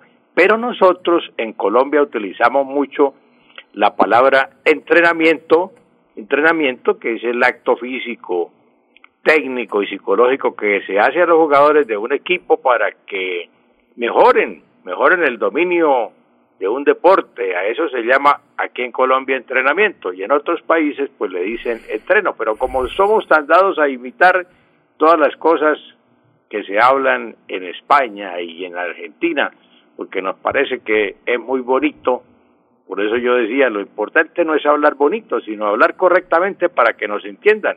Entonces esa es la respuesta, don Norberto. Las dos existen, tanto entreno como entrenamiento, pero es un doblete, lo mismo que adelanto y adelantamiento, Alfonso. Eh, son las 7 de la mañana, 20 minutos. Floralba Pérez dice, el domingo pasado tembló en varios lugares del departamento. Vivo en el piso 12 de un edificio y no sentí el sacudón. Me dice uno de los vecinos que no se sintió porque el edificio es antisísmico. Eh, ¿Es correcto decir antisísmico, profesor? Antisísmico, ¿eso está bien aplicado? No, Alfonso, es incorrecto. Y doña Floralba, que es la eh, oyente que hace la pregunta, antisísmico es incorrecto. Aquí pues han construido edificios de más de 40, 50 pisos, creo, el Majesty allá de cabecera, pero eso y vino mucha gente, muchos ingenieros, trajeron expertos de otros países para la construcción. Creo que desde 1900, profesor, creo que si mal no estoy, que aquí en Bucaramanga desde 1985 se ordena que determinado número de pisos debe tener anillos antisísmicos, así le dicen, y creo que en, en el decreto están anillos antisísmicos. Entonces estamos No, es aplicando, incorrecto. estamos aplicando mal el término. Sí, claro, el, el término antisísmico es, eh, es incorrecto, Alfonso, porque sería resistente a los sismos. Y un, un edificio que sea resistente eh, a los sismos, pues mm, no existe, es imposible. Sería contrariar las leyes de la naturaleza. Eh, los ingenieros y los, arti- y los arquitect- arquitectos construyen apartamentos o edificios sismo, sismo resistentes. Ese es el término correcto en español. Sismo resistente. Es decir, resistente a los sismos, pero no antisísmico. porque el sismo el, se, siente, un temblor se siente, como eh, pues doña Floralba dice que no lo sintió, no sintió el sacudón, pero si la mayoría de personas en un edificio de más de cinco o seis pisos, ya si está en el último piso, pues siente, siente, siente el, el temblor. Entonces eh, no es antisísmico, sino que es sismo resistente, porque resiste el sismo y no se derrumba. Entonces lo correcto es sismo resistente y no antisísmico, Alfonso. Bueno, muchas gracias, profesor, muy amable, ¿no? Éxitos. No, a usted, Alfonso, y a todos los oyentes, un feliz día. Bueno, vamos con la de irnos, pero aquí nos escribe, vea, una monjita, dice, Sor Teresa de Jesús, cuando puedo los escucho, no mencione mi comunidad, ¿no? Pero si, si, no me le escribe, no, tranquila hermanita, dice, quiero recomendarle a las damas que van a protestar hoy en el estadio contra ese horrible aborto que lo hagan con cordura. Gracias, monjita, por escucharnos. A ver, la de irnos, eh, Jorge. Don Alfonso, de los 60 candidatos a la Cámara de Representantes que tiene el Departamento de Santander, tan solo 38, ah, perdón, 38 no han cargado al aplicativo Cuentas Claras del Consejo Nacional Electoral sus ingresos y gastos durante la presente campaña electoral. El control lo está haciendo la red santanderiana por la transparencia que ha encontrado un panorama oscuro. Muy bien. Don Eliezer, la de irnos. Don Alfonso, reportan explosiones en Cúcuta durante las primeras horas del paro armado que anunció el ELN, una primera noticia. Y otro segundo titular es la muerte de dos militares venezolanos al estrellarse el helicóptero de fabricación rusa en el que se movilizaban, Alfonso. Muy bien. La de irnos, doctor Julio Enrique. Alfonso, expectativa por conocer el nombre del nuevo director técnico del equipo local. son Dice 10. que es el Piripi. No, entiendo que no está del todo confirmado, porque van a sonar Ah, bueno. nombres como el de Amaranto Perea, por ejemplo, eh, y algunos otros, que, que eh, Eduardo Lara, por ejemplo, también entiendo que, que ha estado en la baraja de candidatos. Oiga, el Peripe Osma no está en Ecuador, es que está muy bien económicamente el muchacho. Eso me Él ha contaron. hecho su carrera básicamente en Ecuador, su carrera como entrenador, ¿no? Sí, que está tremendo, que está bien. Está bien rankeado el muchacho. Oye, van 16 técnicos, ¿no? Sí. Ah, Sí, y el promedio, Necesario conocer el nombre de quién será el 17, ¿no, Alfonso? y el promedio de cada técnico es de ocho partidos en el banco. Ah, bueno. No, imagínese. Bueno, eh, don Laurencio, la de irnos son las 7.25. Laurencio, Yucatán. Señor, A ver. con- es que hay, señor, sí. A ver, la de irnos. Decir que hay tensión en el departamento de Santander, pero como lo dijo el señor gobernador, hay presencia de la fuerza pública y que cualquier evento que se pueda presentar, que la ciudadanía esté pues atento a informar adecuadamente, porque la fuerza pública, la Armada y la Fuerza Aérea también están disponibles para atender cualquier eventualidad hoy durante estos días. Nos dice Orlando Machado desde Curumbaní a los señores políticos que no se les atreve esta semana a traer camionetas. Anoche incendiaron una. Los, dice aquí, los muchachos, los guerrillos, dice los guerrillos. Así que, si están en eso, yo les recomiendo también a los que tienen campañas políticas con nombre de políticos que no se atrevan a ir por allá, esperen hasta el sábado.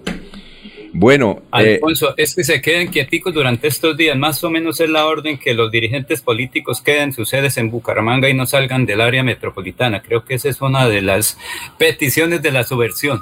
Bueno, 726. Sigan en sintonía de melodía en línea.com, 1080m. Ahora vea, el médico que a Santander le gusta escuchar porque lo dice de una forma elegante, atractiva y con plastilina diciéndole a la gente cómo debe cuidar su salud. El doctor Ricardo González. Son las 726.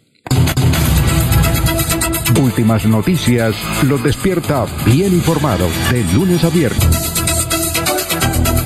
En todas las áreas de la información regional, un periodista de Últimas Noticias registra la información en Radio Melodía 1080 AM y en melodíaenlínea.com. Director Alfonso Pineda Chaparro.